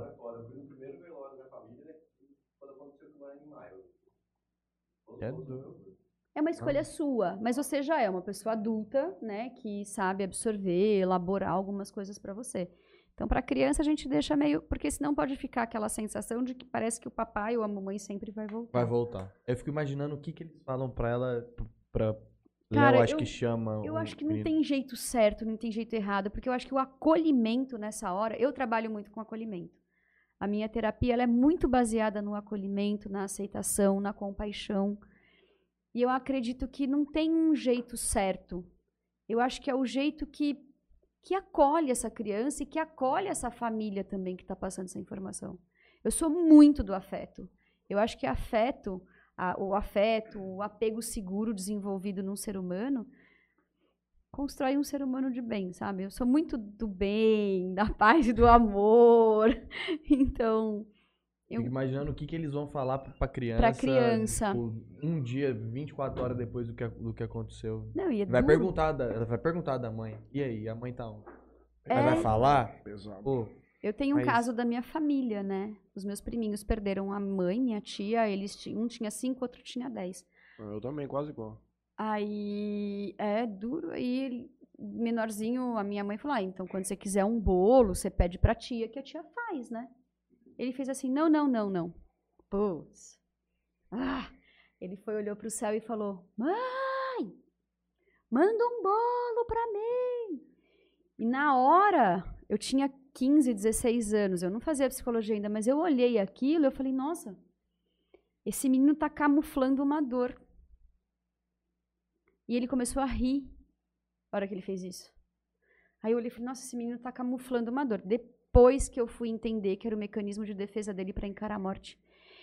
E ficou um vácuo na vida dele, porque ele não viu a mãe indo embora. O mais velho viu, o mais novo não. E aí existem várias questões psicológicas que foram desenvolvidas aí. Bizarro isso. Então é muito importante a abertura, Também o tem uma, meio e o encerramento de um ciclo. tem uma questão também de. Eu vivi o luto do meu avô em vida. Porque como ele foi se debilitando muito com a doença, Já era uma coisa muito esperada. Você vai já né, entrando em contato com a finitude, né? Porque, na verdade, quando ele, quando ele efe- efetivamente faleceu, pra mim foi um alívio naquele momento. Entendo. Porque era um sofrimento muito grande que ele tava passando. E eu. Pra mim, naquele momento, eu não tinha, não, não tinha o que fazer, velho. Então Uhum. você. Aí eu, eu não sei com quem que eu falei isso. O cara falou, é, questão de, de luto em vida. Tem muita gente que já passa por esse processo, É. aí com a pessoa ainda vive, e não sei o que, já se prepara e tudo. É bem isso. É complicado. Luto não necessariamente é quando alguém morre. Luto é quando você perde alguma coisa, né? É, por exemplo, eu sou divorciada. Eu sou divorciada tem quatro anos. Existiu um luto ali. Existiu um luto, que foi uma perda de uma vida que eu tinha. Uhum. Né? Foi uma perda em vida. Sim. Eu optei pelo divórcio e aí a gente arca com tudo isso, arca com o luto de perder uma vida que você tinha. Então tem, tem essas dores. Eu- tudo, tudo que a gente perde é um luto. Atende muita pessoa divorciada, assim. Muitas pessoas divorciadas me procuram porque me olham no Instagram e falam: Ah, você leva uma vida tão legal, quero levar uma vida. Eu falo: Calma, cara, cada um com a sua vida. A minha é minha, a tua é tua. Eu posso te ajudar a viver bem, dar, te proporcionar qualidade de vida. Não, mas a minha pergunta foi no sentido se é frequente a busca pela É. terapia em cenários assim de É. pós-divórcio e tudo, a pessoa não É. consegue se restabelecer emocionalmente. É, ou então as pessoas procuram para porque eu também tenho uma formação em terapeuta familiar, né? Eu tenho em TCC, TCC de criança e adolescente, terapia familiar, mindfulness, estresse pós-traumático, gestão de recursos humanos, tem mais uma pós-graduação que eu não estou lembrando agora. Eu também tenho curso de gestão. Recursos humanos? Eu, eu trabalhei seis anos com recursos humanos, eu era coordenadora de uma multinacional chinesa. Trabalhei no Santander, Banco Itaú, E hoje nós estamos aqui já, no interior cast. Uh, ainda bem, vida Exato. tranquila, que Não maravilha. troco por nada. Não troco por nada. Não troco por Nossa, não troco por nada. Por quando eu nada. tinha 27, 28 anos, foi quando eu resolvi largar tudo e vir embora. Que delícia! Melhor coisa que eu fiz na minha vida. Hoje eu só faço o que eu gosto. Eu até perdi o fio da minha falar. A gente tava falando de luto, De, de divórcio. divórcio. Tem muita gente que procura, tanto por questões de se restabelecer pós-divórcio, também quando tem filho e procura o aconselhamento parental para fazer esse divórcio, essa dissolução do casal. E trabalhar ali uma qualidade de vida, uma saúde mental bacana com a criança que fica nesse meio. E tem muita gente que me procura para divorciar. Para se divorciar. Eu Pra conseguir dar o passo. para conseguir dar o passo. Aí eu sempre chamo o casal e uma coisa que eu fico muito, muito, muito feliz é que quando vem a terapia de casal, muitas pessoas descobrem que não necessariamente precisavam do divórcio. Era apenas alguns ajustes. Pô, terapia De de casal é um negócio que eu. É já muito considerei muito fazer, viu? Uma hora ela precisou fazer Vocês igual. dois? Não, aqui ainda não, não tivemos. O Juninho tava bravo comigo hoje. Nós ainda não. Ô, nós, é- Bonitinho, gente. Gracinha. nós ainda não brigamos, dois, mas o Juninho tava bravo comigo hoje. Eu não sei porquê ainda. Ele é quietinho, ele é bonzinho, ó. Eu É. sou bem de É, boa. uhum. Mas ele tava nervoso hoje. Rapaz, ele me ligou e falou assim. Aliás, ele mandou uma mensagem, eu falei, ó, não vai dar pra fazer isso aí. Aí eu liguei pra ele pra avisar, né? Rapaz, o homem atendeu o telefone seco, malandro. Poucos amigos. Atendi. se, se você quiser, a gente pode colocar os pingos nos dedos aqui agora, cara, a doutora na frente. Ah, é, eu já tinha. Eu tô tentando falar uma Vou coisa fazer faz uma mediação Eu já tenho 10 anos de curso de terapia de relacionamento. 10 anos de bar, tomando cerveja, conversando com os outros, ouvindo a história do Juninho, da Cláudia, do Peru, do Léo. Todo mundo num certo ponto da vida vai se tornando uma pessoa experiente Com aí, né? certeza, é isso. Conhece aquilo que a gente começou falando. Conhecimento a gente vai adquirindo, né? Mas eu tô falando sério, hoje eu tive um relacionamento que a gente tava pra terminar e nós falamos assim, pô, vamos tentar, vamos fazer uma terapia assim de casa. E E cê- fizemos, não né? fez? Larguei. Não deu tempo, não Talvez deu se tivesse tempo. feito, talvez a história poderia ser outra. Porque o relacionamento não tinha mais conserto. Não tinha o que fazer. Mas aí como é que é? Em- É em dupla? Porque eu já ouvi também que vai separado. Normalmente vai o casal, né? Em algum momento. Ah lá, eu não alcanço, gente. Tem que afastar a cadeira, eu não alcanço. Olha aqui, ó. Uh.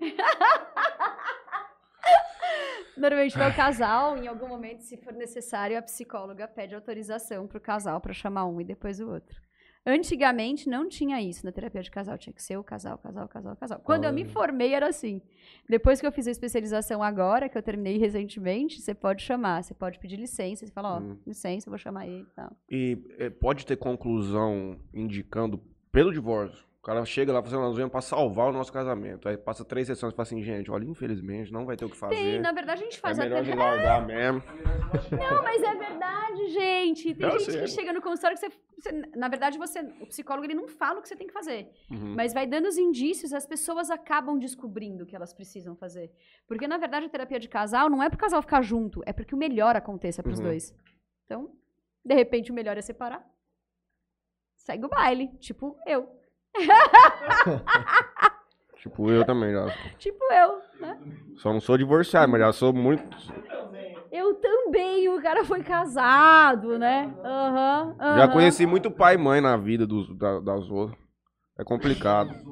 Das outras. Claudinho, nesse final de semana vou, vou passar, que eu tô fazendo muita piada hoje. E olha que eu tô meio chumbadão ainda, não, não sei como eu tô conseguindo. Gustavo Balbino, falando sério, qual a opinião da Falando Cláudia sério. Sobre os efeitos. É, porque ele só fala de sacanagem sempre. Os efeitos da, educla, opa, da educação para as crianças pós-pandemia. Houve prejuízo para elas? Eu não tenho dúvida. Sem dúvida, né? Porque a criança, ela, a gente é um ser biológico, psicológico e social. A Virou gente é formado social por aí, essa né? tríade. A nossa formação ela é biológica, psicológica e social. O que, que acontece? Na verdade, afetou tudo, né? Tipo, Uhum. biológico, beleza. Biológico, minha mãe, meu pai, gene, tá. Tá ali, tá feito. Mas o psicológico, que é formado também pelo convívio, né? Por toda a situação que a gente vive. E o social, cadê? Com certeza. E a questão, né? Tem essa questão da infância, que é a formação de um indivíduo. Ela não viveu isso. Mas sabe de uma coisa? Eu acho que tudo que é bem conduzido dá para ser revertido. Claro que ficam sequelas, não tem problema, vão ficar sequelas. Se eu corto o meu braço, dá para reverter? Dá para reverter, mas vai ficar uma cicatriz. Mas dá para reverter. E às vezes, se, a- e se isso for é, conduzido de uma forma muito bacana, a cicatriz quase nem fica. Uhum. Então é muito por isso. Eu acho que tudo vai muito da forma que vai ser conduzido. Eu conheço. Ah, conheço um monte de criança, de filho de amigo meu, que fala: não, não quero mais voltar para a escola, porque eu brigava com os meus amigos. Mas essa é a parte da vida também. Nem tudo é perfeito, né? Então, mas eu- sim. Eu, nós já falamos disso várias vezes, mas, por exemplo, eu tenho certeza que tinha, por exemplo, se eu tivesse 16 anos na escola, me falasse assim, Matheus, quer ficar 30 dias de férias? É. Eu ia falar, porra, mano. 60. Ah, eu tenho o caso dos Você ia meus- falar assim, eu fico até dois anos. Tranquilo. Você ia falar, eu fico dois anos, pode ficar dois anos? Tranquilo. Só que, cara. Eu escolhi. eu acho que até a molecada mais vagabundona assim não tava aguentando mais ficar em casa, cara. Não, ninguém estava aguentando, Não porque a tava, gente, cara, não nós não tava. somos ser, nós somos seres sociais. A gente precisa de Uhum. gente, a gente gosta de contato.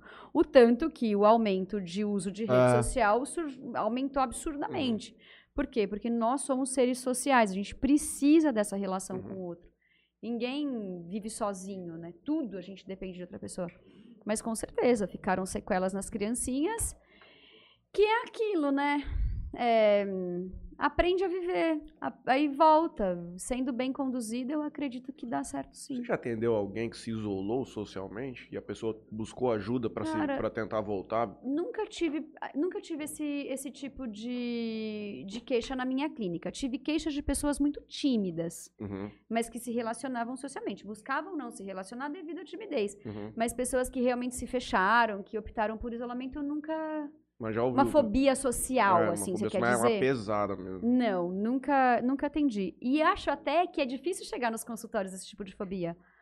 Porque a pessoa com fobia social, Ah, ela não vai querer sair, É, ela não vai ele- querer entrar em contato, né? Mas a- a- eventualmente uma vai ter consciência. Vai Com assim, eu, certeza. fudido, eu preciso ir, vai ter que ser na marra. Vai, é, com certeza. Tem algum caso que mais te marcou lá na A gente gosta de bizarrice. Coisa, in- in- tipo assim, inesperada mesmo, bem Ah, diferente. não sei, sabe por quê? Sabe por que que eu acho que os casos não me marcam assim? Porque quando a gente olha para o outro com um olhar de compaixão e trazendo a humanidade compartilhada, você nunca vai achar bizarro o que outra pessoa tem. Porque assim como eu sofro, o outro também sofre, e assim como eu quero ser feliz, o outro também só quer ser feliz.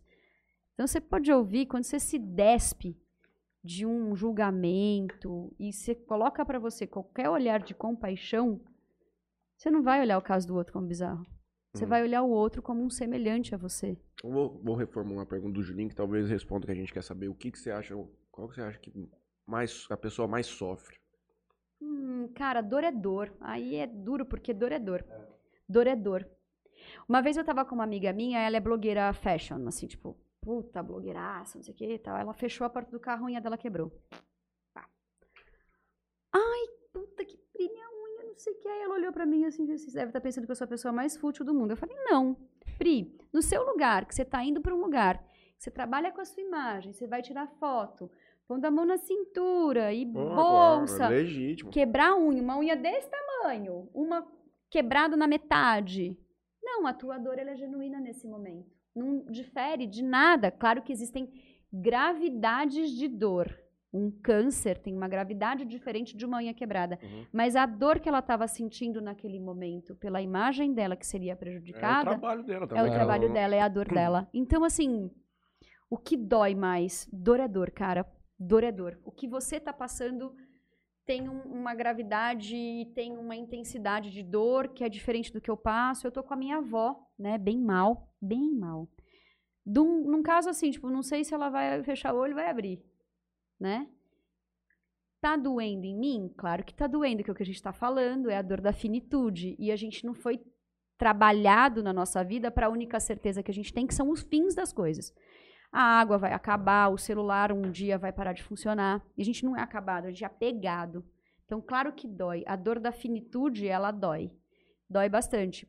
Porém, eu acho que vendo ela, como você estava falando do seu avô, sabe, debilitada, quase sem falar, não consegue andar, já vai trabalhando a gente para um fim. Então, tá me doendo? Tá. Pode ser que na filha dela, que é a minha tia, que mora com ela, pode estar doendo mais do que tá doendo em mim.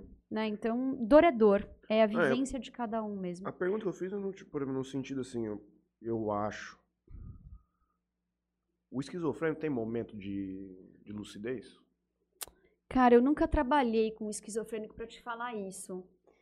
Mas dentro da literatura depende do grau, né? Porque existem vários graus de esquizofrenia e tem até um lance da esquizofrenia que é o esquizotípico. É, às vezes ele consegue olhar e falar, nossa, acho que isso é muita coisa da minha cabeça. Mas depende do grau. Não, é, mas é isso que eu tava pensando, porque aí, cara, deve ser uma triste, hein? Você Nossa num momento de Senhora. lucidez, você olhar e falar assim, cara. Coisa tá feia eu pro meu lado, hein? Não tô mas eu conseguindo. tive contato. Eu ia falar um negócio que me ia ficar foda pra eu falar. Posso falar uma pesada? Pode. Será que eu vou ser cancelado? É de leve. O, o esquizofrênico, em um, simples momento de lucidez, ele pega e fala assim, pô, eu sou muito louco. Pesado demais? Não sei se isso acontece, hein? Eu acho que isso Existe, assim, graus Acho que do... o, bipolar é o mais fácil, É. né? O cara, ele... É, tem um filme muito legal pra falar da bipolaridade que chama Mr. Jones. Ele é antigo, se bobear, encontra no, no YouTube, assim, sabe? Ele é Uhum. bem antigo. É com aquele ator Richard Gere. Uhum. E ele fala, tem alguns momentos que ele entra numa bad, assim, porque ele percebe que ele teve. Ontem ele tava num pico de mania, euforia, e aí no dia seguinte ele cai porque ele fala, nossa, velho, caguei ontem, sabe? Tipo, Uhum. porque eu tava no pico da minha mania da euforia. E o bipolar, ele tem, né, essas questões, porque o bipolar, em algum momento, quando ele tá na mania, ele pode ficar super excitado. Tipo, tem um tesão exacerba- exacer- exacerbado, e aí faz merda. Então, uma pessoa, às vezes, fala, puta, ontem caguei, sabe? Porque- Mas então, depende do grau também, tá? que Porque é tem cara interessante que... discorrer um pouco pra foda-se. entender o que, que é a bipolaridade. Porque a gente leigo, assim, como tudo não é muito óbvio pra nós, não é só o cara que é assim, ah, ele tá normal hoje, tranquilo, e amanhã tá muito triste. Não é só Não, isso. Não, não. As pessoas têm esse hábito, né, de pensar assim, ah, o fulano é bipolar, ele muda Uhum. muito de humor. Então, Mas não Ah, é não se bem resume só isso. né? Não, não se resume só isso, porque a bipolaridade a pessoa ela pode entrar em vários estados de humor.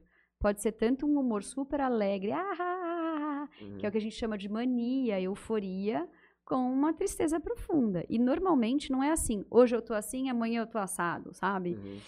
É, tem todo, tem dias que você pode conversar com essa pessoa e ela tá num estado de humor, de bem-estar. Não gosto de falar normal, mas vamos colocar aí num humor de bem-estar, né? Tá tranquila, Uhum. tá como a gente tá aqui agora. E ela pode passar dias assim. E aí ela pode ter alguns momentos de euforia, alguns momentos depressivos. Tudo também depende do grau do transtorno dessa pessoa. Igual vocês estão falando, tipo, esquizofrênico tem grau de esquizofrenia. E cada um se manifesta de uma forma. Um dos filmes. Um dos melhores filmes que eu já vi na minha vida, sem dúvida nenhuma. Eu não enxergo. Um Estranho no Ninho. Nunca assisti. Jack Nicholson. Ele dentro de uma casa, de um manicômio. O filme começa, ele tá. Não, eu assisti na minha faculdade. É, capaz. Faz alguns anos. Bem antigaço, dos anos 70, 80. Eu me formei tem Ele 16 começa o anos. filme, ele tá sendo entrevistado pelo, pelo tipo, o- o administrador da casa. do manicômio. Trabalhei no hospital psiquiátrico. Uma das melhores experiências da minha vida. Ah, eu tenho uma piada pra fazer disso aí, já vou Ah, fazer. não vai fazer piada aqui não. Não, não é, mas não tá é, porra. quero- vou meter uma piada. Não, Ah, mas, não vai fazer não, piada é comigo mesmo, é comigo mesmo, fica tranquilo. Aí o cara chega no filme, aí o cara vai entrevistar. Aí você Mano. fica na dúvida se ele tá se fingindo de louco pra, sair, pra ele- não ir pra Ah, cadeia, ou se ele é efetivamente louco. Aí o filme começa. Ele Puta, manipula. mano. Não, só que aí você não. Não, eu vou assistir, calma, não conta não. Eu lembro disso aí na Puta, é faculdade. incrível, esse filme é incrível. Aí ele entra lá e ele meio que vira o, o, o chefe da gangue lá dos maninhos lá dentro. E aí ele, um dia os caras roubam um barco, saem pra pescar, velho. É muito eu bom o filme, desse cara. filme. Porque você vê os caras atuando, porque aí tipo tem bipolar, tem esquizofrenia, tem todos os tipos. E você vê os caras se comportando, cara, puta que pariu, os caras são muito. As pessoas estão perguntando se eu vou pra academia. Já fui. Não, vamos terminar o programa, cara. Não, não, não já fui. Pé, bateu o sinal. Tô brincando, tô brincando divertido. Bateu o sinal. Pé, bateu o sinal. Como que a gente lida com pessoas pessimistas? Eu odeio Puta, eu pessoas pessimistas. Eu odeio. Você também não gosta? Nossa, baixa. Aquele ali eu já falei várias demais. vezes. O nego baixo astral comigo é. Gente, eu odeio pessoa pessimista, mas eu também não gosto daquela pessoa extremamente otimista que enxerga o mundo como Alice do País das Maravilhas. Uhum. Normalmente o pessimista, ele fala: "Não, eu faço isso pra garantir que vai dar tudo certo". Você faz isso? Não, ele não é desse jeito assim. Não. Não, pessimista é, bom, aí é aquilo, né? Lá vai Tô tentando lembrar de um Cláudia. exemplo dele. Cada um tem um jeitinho de ser, né? E- Tipo, ah, vamos fazer isso. Ah, isso aí não vai dar certo, não. Ah, vai tomar no seu. Tô brincando. Exato, vamos fazer tal exato. coisa. Ah, mas ó, isso aí vai ter um. Tem um... Pode ser, pode ser. Pode ser. Pra quem não ouviu, talvez não seja pessimista, o cara é O cara preguiçoso. é preguiçoso. Grande Rubens Takashi, hein, pô. Senta aqui, cara, ó. Já pensou você tá aqui, você fala no microfone, vira até Você, meme. Do tênis. Ah, eu comprei um tênis dele pra andar de skate. Um dos maiores revendedores de. Eram de- Adidas? Não. Isso é foda, É um. Ultra Boost. Ultra Boost pra andar de skate. eu Não, é. Eu comprei um Headley, né? Uhum. A piada do hospital de Barbacena, eu fui pra Barbacena numa formatura. E o apartamento que os caras alugaram era exatamente no, na frente do hospital, que foi no, daquele manicômio que tinha, que foi É. desativado. Já ouviu desse lugar? Um dos lugares mais bizarros que já teve no Brasil. Os caras faziam aqueles experimentos, lobotomia, abria a cabeça dos caras, o nego vivo. Eletro. aham. Aí quase que eu tivesse tomado um pouquinho mais de cachaça naquela formatura, era perigoso eu ter ficado lá dentro também. Não ia voltar, não. Tinha que ter tomado cachaça pra ficar lá dentro? Você? Ah, Cláudia debochada. Você precisava tomar cachaça pra ficar lá dentro? Ah, precisa boa, eu falei que não tava fazendo sentido, mas é que eu tava burro, agora que eu entendi. Você que tomava cachaça? tivesse um diagnóstico rápido ali, um teste rápido igual ao do Covid, ia entrar. Ia entrar. Um teste. Projeto Vida Salvando Vidas. Você quer ver assistir o Verdão, então? Vai saber onde Vai a gente tava nessa hora. de futebol, do Morumbi. do- Ah, sim. Ai, que legal. Família Samur Cardoso, é a dona Ivana. Boa noite. Fuso horário menos duas horas. Cheguei agora, A Claudinha. Ivana! Cardoso. Ivana, que fofa! Ela é tia do Moacir. Ela é tia do Monstro. Que Ela é muito fofa, ela sempre manda linda! mensagem pra que gente. fofa! Ai, Ela- um onde beijo pra? Ivana. Na- Ela mora em- nos Estados Unidos. Ela, é- Acho que é em Orlando. É perto de Boca Raton, É, naqueles perto de Boca ali. Raton. É. Gustavo Balbino. Aaron T. Beck. considerado o pai da Aaron terapia. T. Beck, considerado o pai da terapia cognitiva. Cognitivo, Muito bom. Ele Morreu recentemente aos 100 anos. Exatamente, morreu recentemente. Você morreu agora, semana passada. Isso conclui que quem faz terapia vive muito. É muito Gustavo bom. Albino. Quem É. medita também vive mais ainda, ó. Junta tudo isso. Você já baixou o aplicativo em algum, algum momento da tua vida e já tentou meditar? Não. Baixa um aplicativo, chama pessoas- Calme. Tem o Tem Calm, vários. tem o Insight Timer, tem vários. Qual é um bom? Todos esses. É muito friendly esse Calme. Aplicativo bonitinho. Calme? Calme. C-A-L. Quais os benefícios que eu vou encontrar dentro pariu. Vários. Muito. Mas mais benefícios você vai encontrar se você fizer um curso comigo de oito semanas de mindfulness. Aí você vai encontrar muitos Oito benefícios. semanas Oito semanas, exato. online. Online. Aí você vai encontrar os benefícios, porque aí você vai aprender todas as técnicas de meditação mindfulness, vai entender o que acontece no seu cérebro, e aí toda semaninha a gente tem um encontro, e aí você vai poder relatar os benefícios que você teve na prática durante a sua semana. Tô fazendo essa brincadeira e eu já fazendo meu jabá, mas isso é muito verdade. As pessoas acham que meditar é parar a mente, né? Se só parar a mente, você tá morto. Tem como separar teu pensamento. Uhum. E aí as pessoas acham que, ah, vou meditar e não consegui. Eu recebo muito. Ah, o Cláudia Debochada surgiu dessas histórias. Ai, Cláudia, eu tentei meditar e eu não consegui parar minha mente. Só que a gente não pode fazer nenhum tipo de intervenção via Instagram, WhatsApp antiético. Uhum. E aí eu mandava, ah, procura clínica, se você tiver interesse, tal, tal, tal.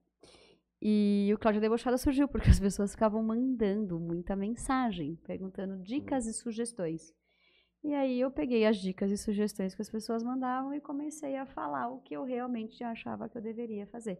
E aí muita gente falava, ah, eu tentei meditar eu não consigo parar minha mente. E você nunca vai conseguir parar a cabeça. Como você para a mente? Existe. Mas, pô, então eu fui enganado a vida inteira. Os Foi. caras falam, tem que meditar, você tem que ficar sentado, de Foi. perninha cruzada, assim, aí você põe a mãozinha assim. a vida inteira. Aí Você tem o tapetinho? Eu tenho porque eu fazia yoga, mas desse de meditar você pode fazer Você pode fazer de boa. coisa.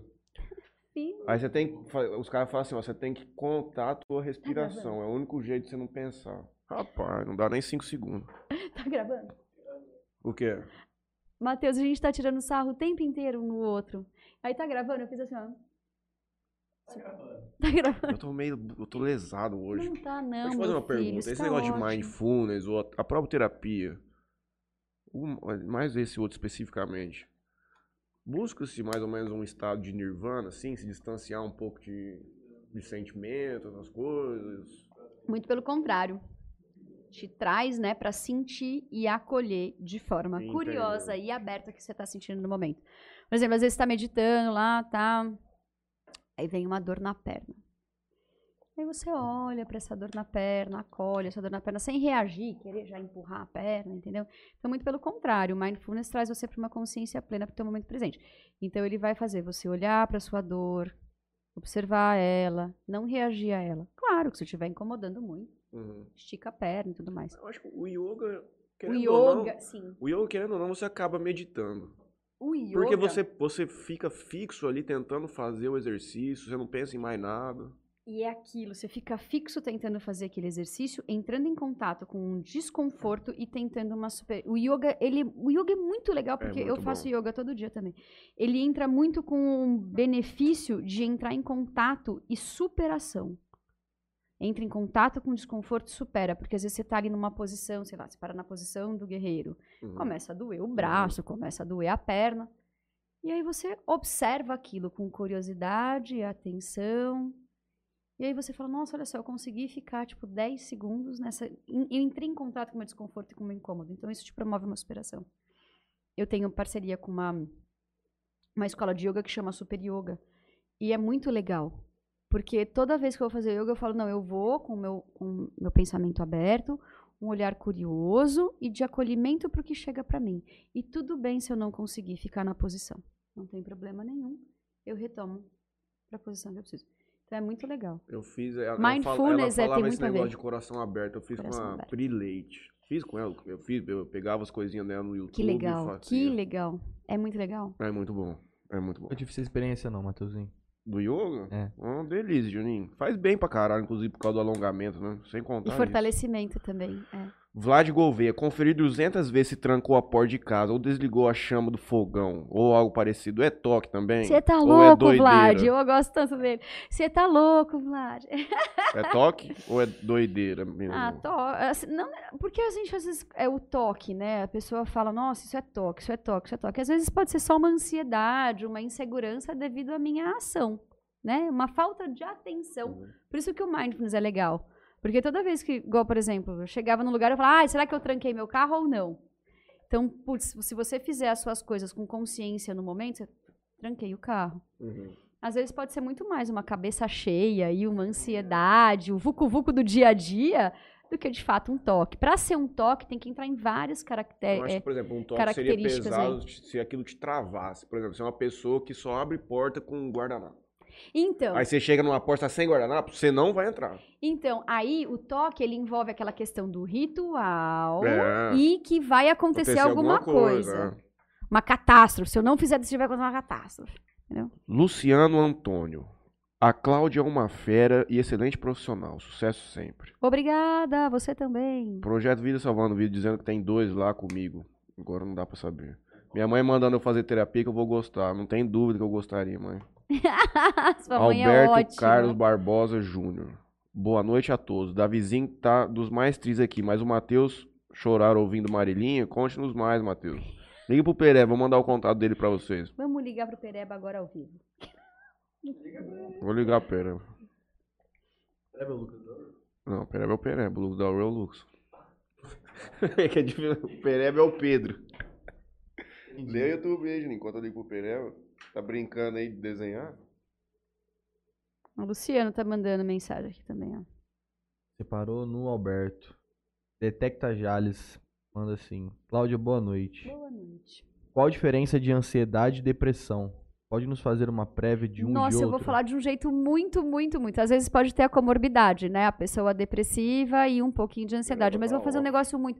Depressão, a pessoa fica vivendo muito de coisas passadas, ruminando coisas passadas. Ansiedade, a pessoa tá sempre pensando no futuro. De uma forma muito, muito, muito, muito breve, grosseira é falar isso, né?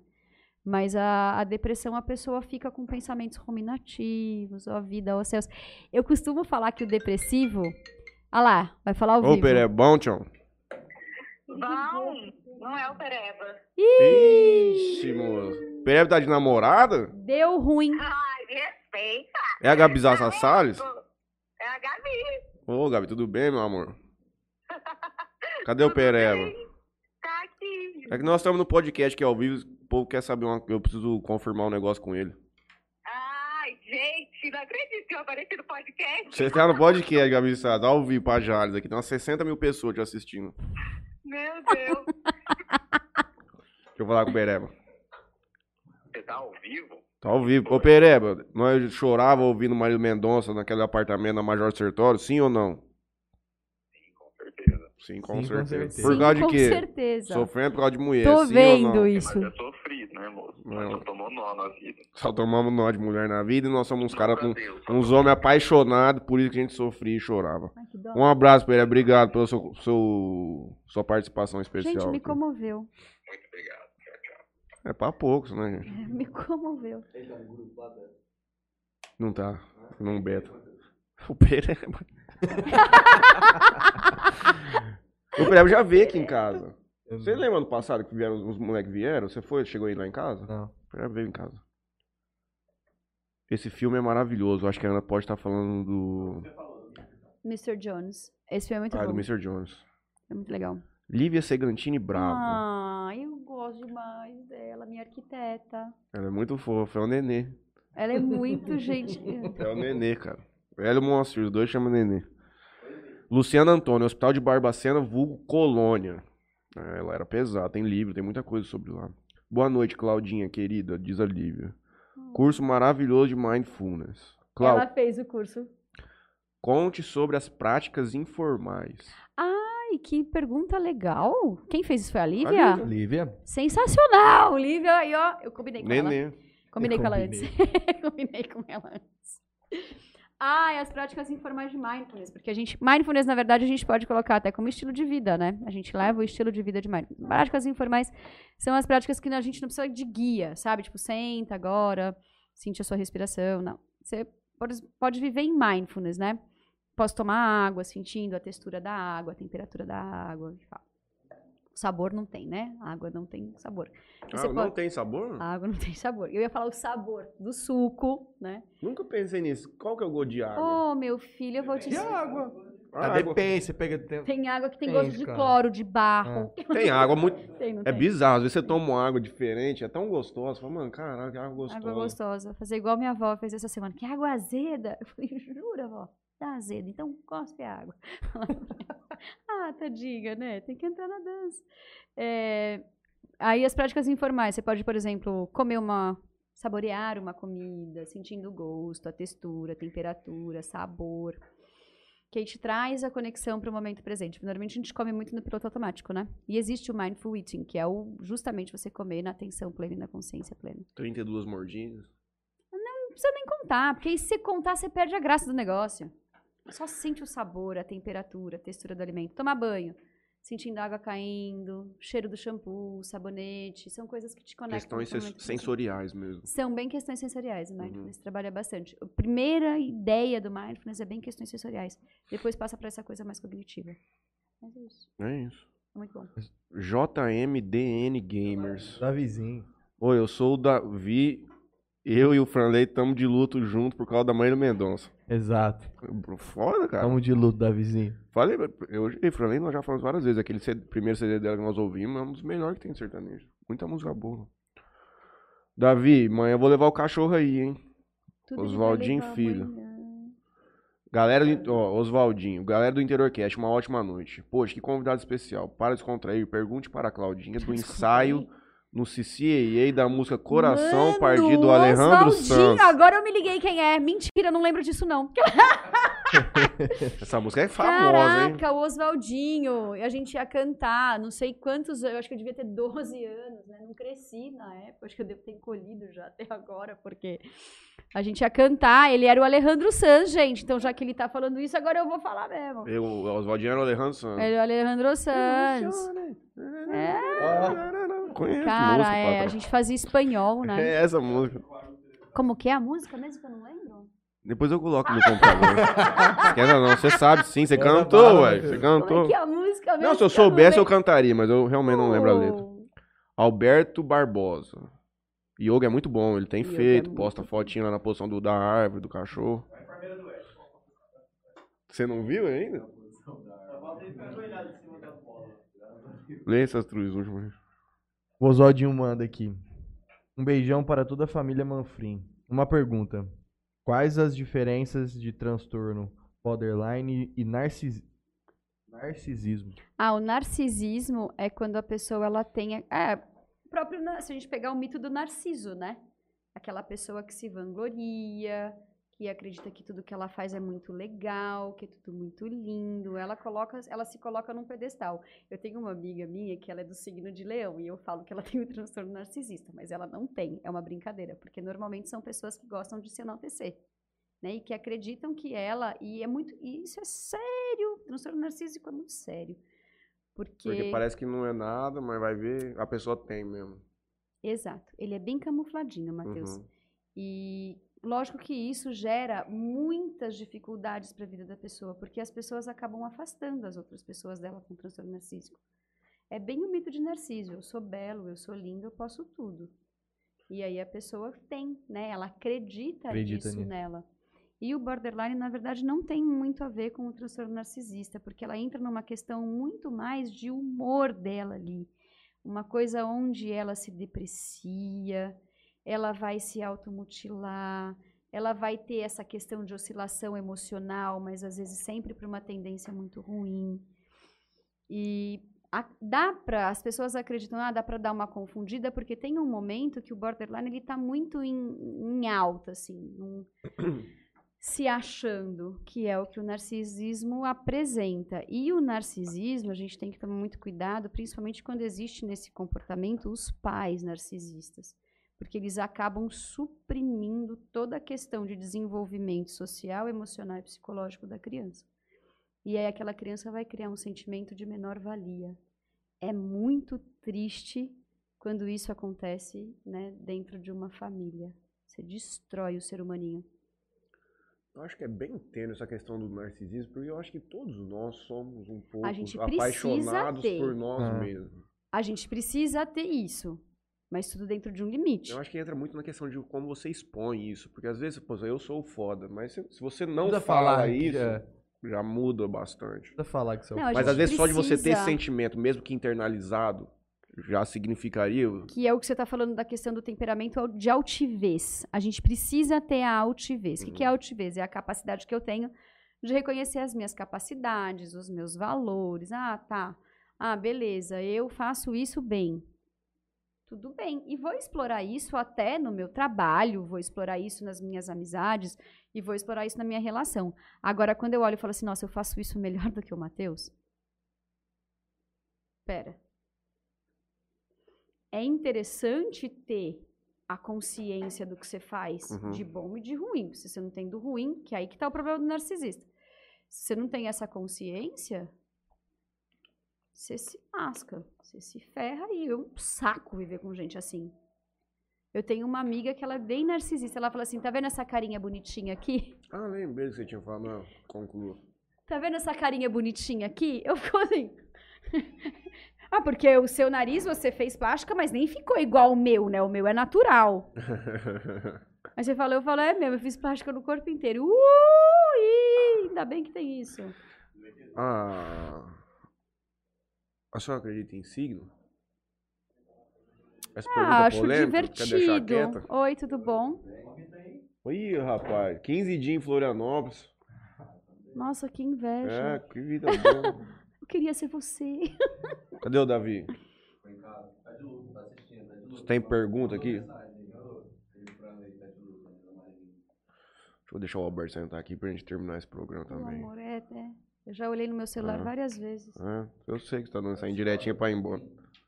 Tá precisando Não, ir embora. gente. Vai na academia.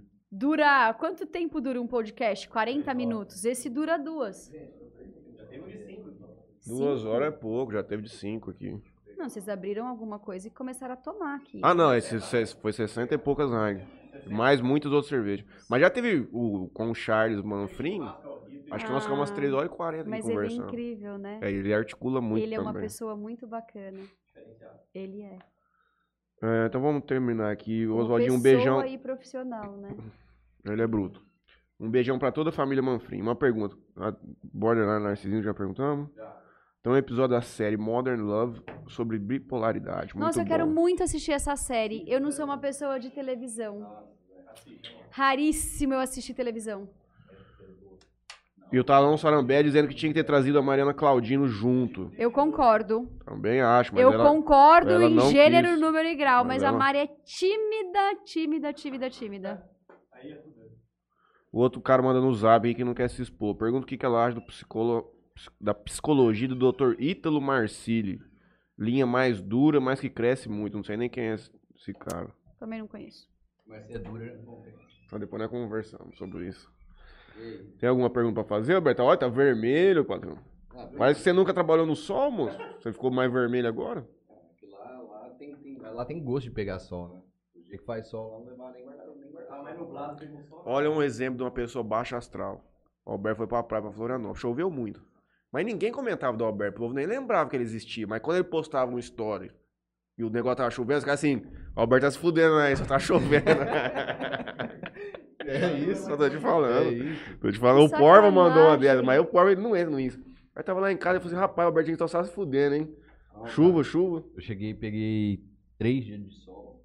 Eu cheguei na terça, peguei terça, quarta, quinta. Terça, quarta e quinta de sol. Aí Nossa. sexta, sábado choveu. Aí sábado à tarde limpou o tempo. Acho que eu peguei dos 15, eu acho que uns 7, 8 dias de sol. Ah, tá bom demais. Tomara que a semana que vem praia, esteja. melhor da melhor chuva lá do praia. que, pra, do que sol. Nossa, É, a vida da praia é muito boa. Você tem mais alguma pergunta, Juninho? Eu queria saber os próximos passos. É você, mas agora. Ah, quer mudar pra praia e continuar atendendo o computador, É cegado. isso mesmo, morar na praia e continuar atendendo online e ganhar dinheiro dormindo. Você tá brincando? Cara, lá tem, tem muita gente que É. trabalha online que vai atrás da qualidade de vida morar na praia e de trabalhar onde tiver. Exato. Conheci uma, um- um- uma moça Meu lá, porta-voz. Ela faz tera- terapia holística. Já ouviu falar? Já. Você gosta? Não. Você me diz. Ah, não, minha maninha de signo. Terapia holística, Terapia holística, você signo. gosta? Não. O que que é terapia holística? Ah, nem eu sei dizer, É. mas aqueles psíquicos que tem agora, que misturam um monte de coisa, se... Toma uma, uma rapézinha, fica lá muito louco numa sala. Ah, toma- assim, não. gente, d- eu acredito muito em questão científica, né? Teve Eu um também. estudo científico, eu vou usar aquilo, igual o cara mandou do Albert Ellis aí, do, do Aaron T. Beck. Tipo, os caras estudaram, desenvolveu toda uma pesquisa. Existe uma ciência por trás disso. Agora, eu tenho receio. Não que eu não. Eu acho assim que se faz bem pra pessoa, tudo É claro. bem. Eu não vou trabalhar com algo que eu não veja uma comprovação.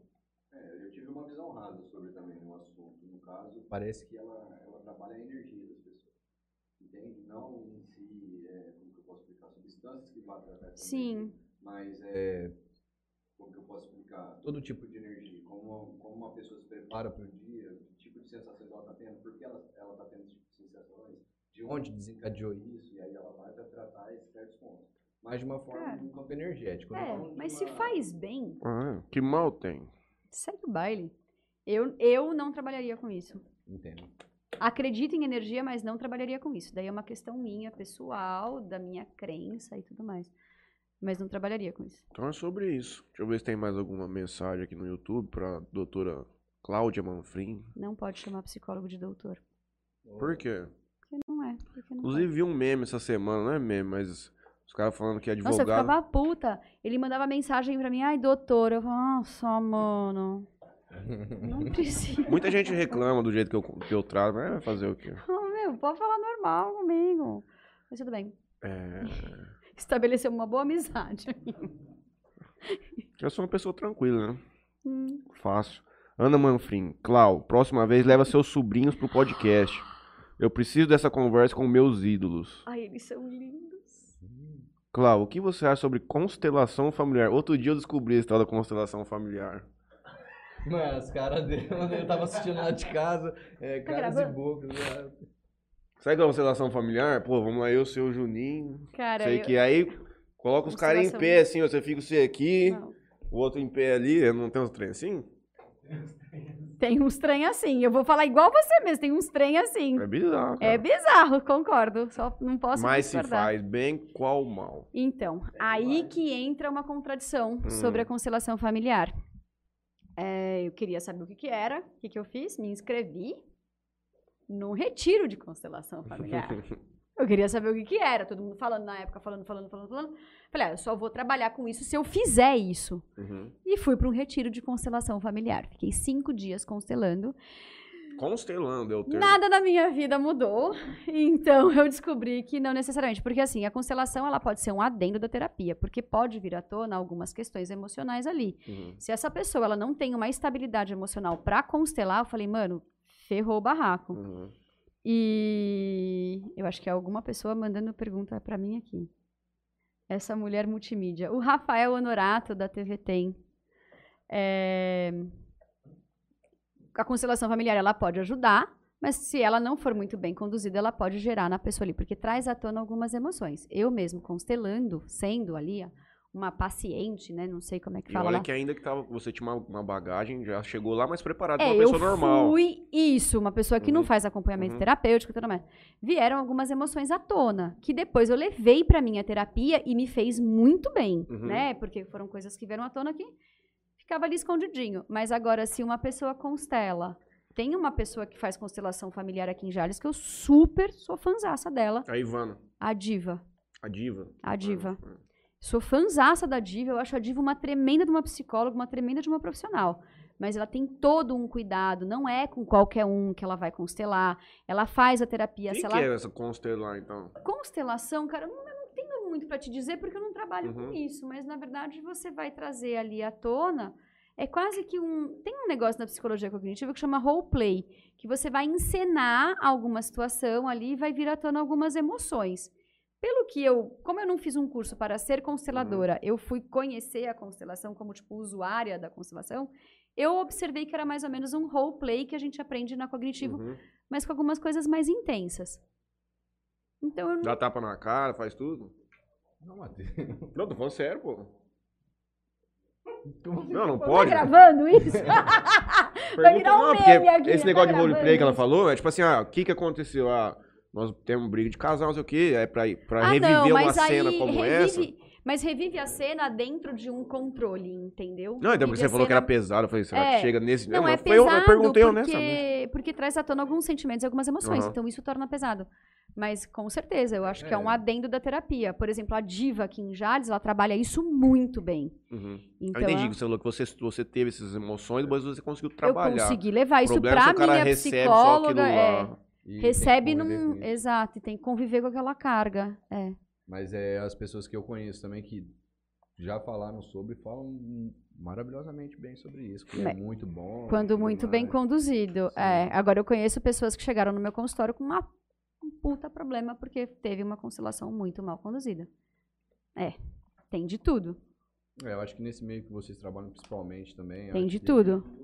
Ah, É, por isso que eu aconselho aí numa pessoa como a Diva, que é uma psicóloga aqui em Jales, que trabalha com constelação, e ela usa desse artifício como um adendo da terapia. Uhum. E ela vai, por exemplo, se o Matheus chega lá, ela não sente a necessidade que o Matheus precisa de constelação, Ela entendi tudo já. Entendi tudo, ele precisa de todas as técnicas, já entendi. Mas ela não vai usar, Pô, faz entendeu? uma doação pra mim. Você, você já, já comprometeu o relacionamento paciente e psicólogo? Eu poderia ser um paciente da Cláudia, da Cláudia Manfrim? Eu já te disse que no meu consultório tem três psicólogas maravilhosas. Eu vou falar pela quarta vez, Não, mas é porque eu ia pedir, assim, ó, faz um ano de doação de terapia. Um ano de doação pô. de terapia, com certeza, Matheus. Vamos conversar depois sobre isso na sexta-feira, na caixinha de perguntas. Gente, vocês estão acabando com a minha agenda. Ninguém mais vai me ligar para marcar horário comigo. Claro que não. Vamos ligar para a Cláudia Manfrim, todo mundo. Quem puder fazer terapia, sem dúvida é uma das melhores coisas que tem. E é sobre isso. Tem E alguma é pergunta sobre isso e tá tudo bem. Não, olha, eu tenho vários, mas sobre o assunto que Nós já tamo- passaram, né, cara? Ah, perfeito. Cheguei tarde. Vamos liberar a moça pra ela ir jantar. Ela patrocinar pelo container. Ela, Ela vai pedir uma salada CH. Vou mesmo. Marco, Vamos gente, stalkeando me pô. acompanha. Em cima. Eu tenho um fã.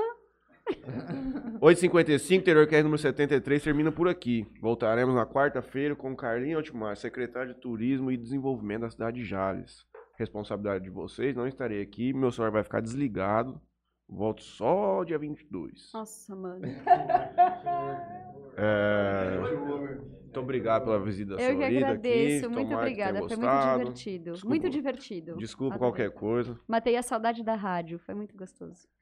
Então faz minhas propagandas aí que o Juninho vai fazer as dele. Bom, ah, agradecer aqui a Tropical Sorvete. Agradecer também Parcela aí Soluções Financeiras, Multimarca Pneus, meu amigo Kim e da excelentíssima dona Rosana. E agora você, Juninho. Cláudio, obrigado, tá? Eu que agradeço. Fiquei um pouco meio assim, que só ficou um patada pouco- no Matheus. Eu falei Cheguei assim, meio o tarde, quê? Você de ficou um casa, pouco foi meio muito bom, assim? né? Falei, o quê? Eu gostei muito, tava assistindo com meu filho em casa. Ah, você é um filho. De 10 anos. É isso que eu falei. Cheguei, cheguei tarde pra fazer as perguntas que eu adoro criança. Que legal. Mas muito obrigado. Eu que agradeço, meninos. Muito obrigada. Foi muito Espero que você tenha divertido. gostado. Vamos ver aqui, ó. Passou que nem vi. Tá vendo? Que legal. Detecta vazamentos Jales mandou. Boa noite, galera. Vou partir, tenho que trabalhar. Sabesp me espera. Muito top a live. Muito obrigado, Detecta, pela sua presença aqui hoje também. Deixa o nome seu depois aqui pra gente agradecer nominalmente. Queria agradecer aqui a Bebida Sabor aqui. Como vocês podem ver aí na tela aí, o portfólio deles estão aí. Queria agradecer ao Toquinho Center Car, nosso parceiro Toquinho, daquele talento do nosso carro aqui, de todo mundo aqui do Interior Cash. E também queria agradecer a LH Bor, compra e venda de borrachas. Cláudio, o microfone está aberto para você quiser dizer mais algumas coisas, Na enfim. verdade, só quero agradecer. Foi muito divertido. Um prazer conhecer vocês. Obrigado. Quando precisar, tamo aí de volta. Me chama só daqui dois anos. Tô brincando. Aí daqui dois anos você vai, vai ter que pagar passagem pra você vir lá da, de- do assim sul. espero. De qualquer praia. De qualquer praia, meu filho. Não, mas foi muito legal. Foi muito divertido. Obrigada.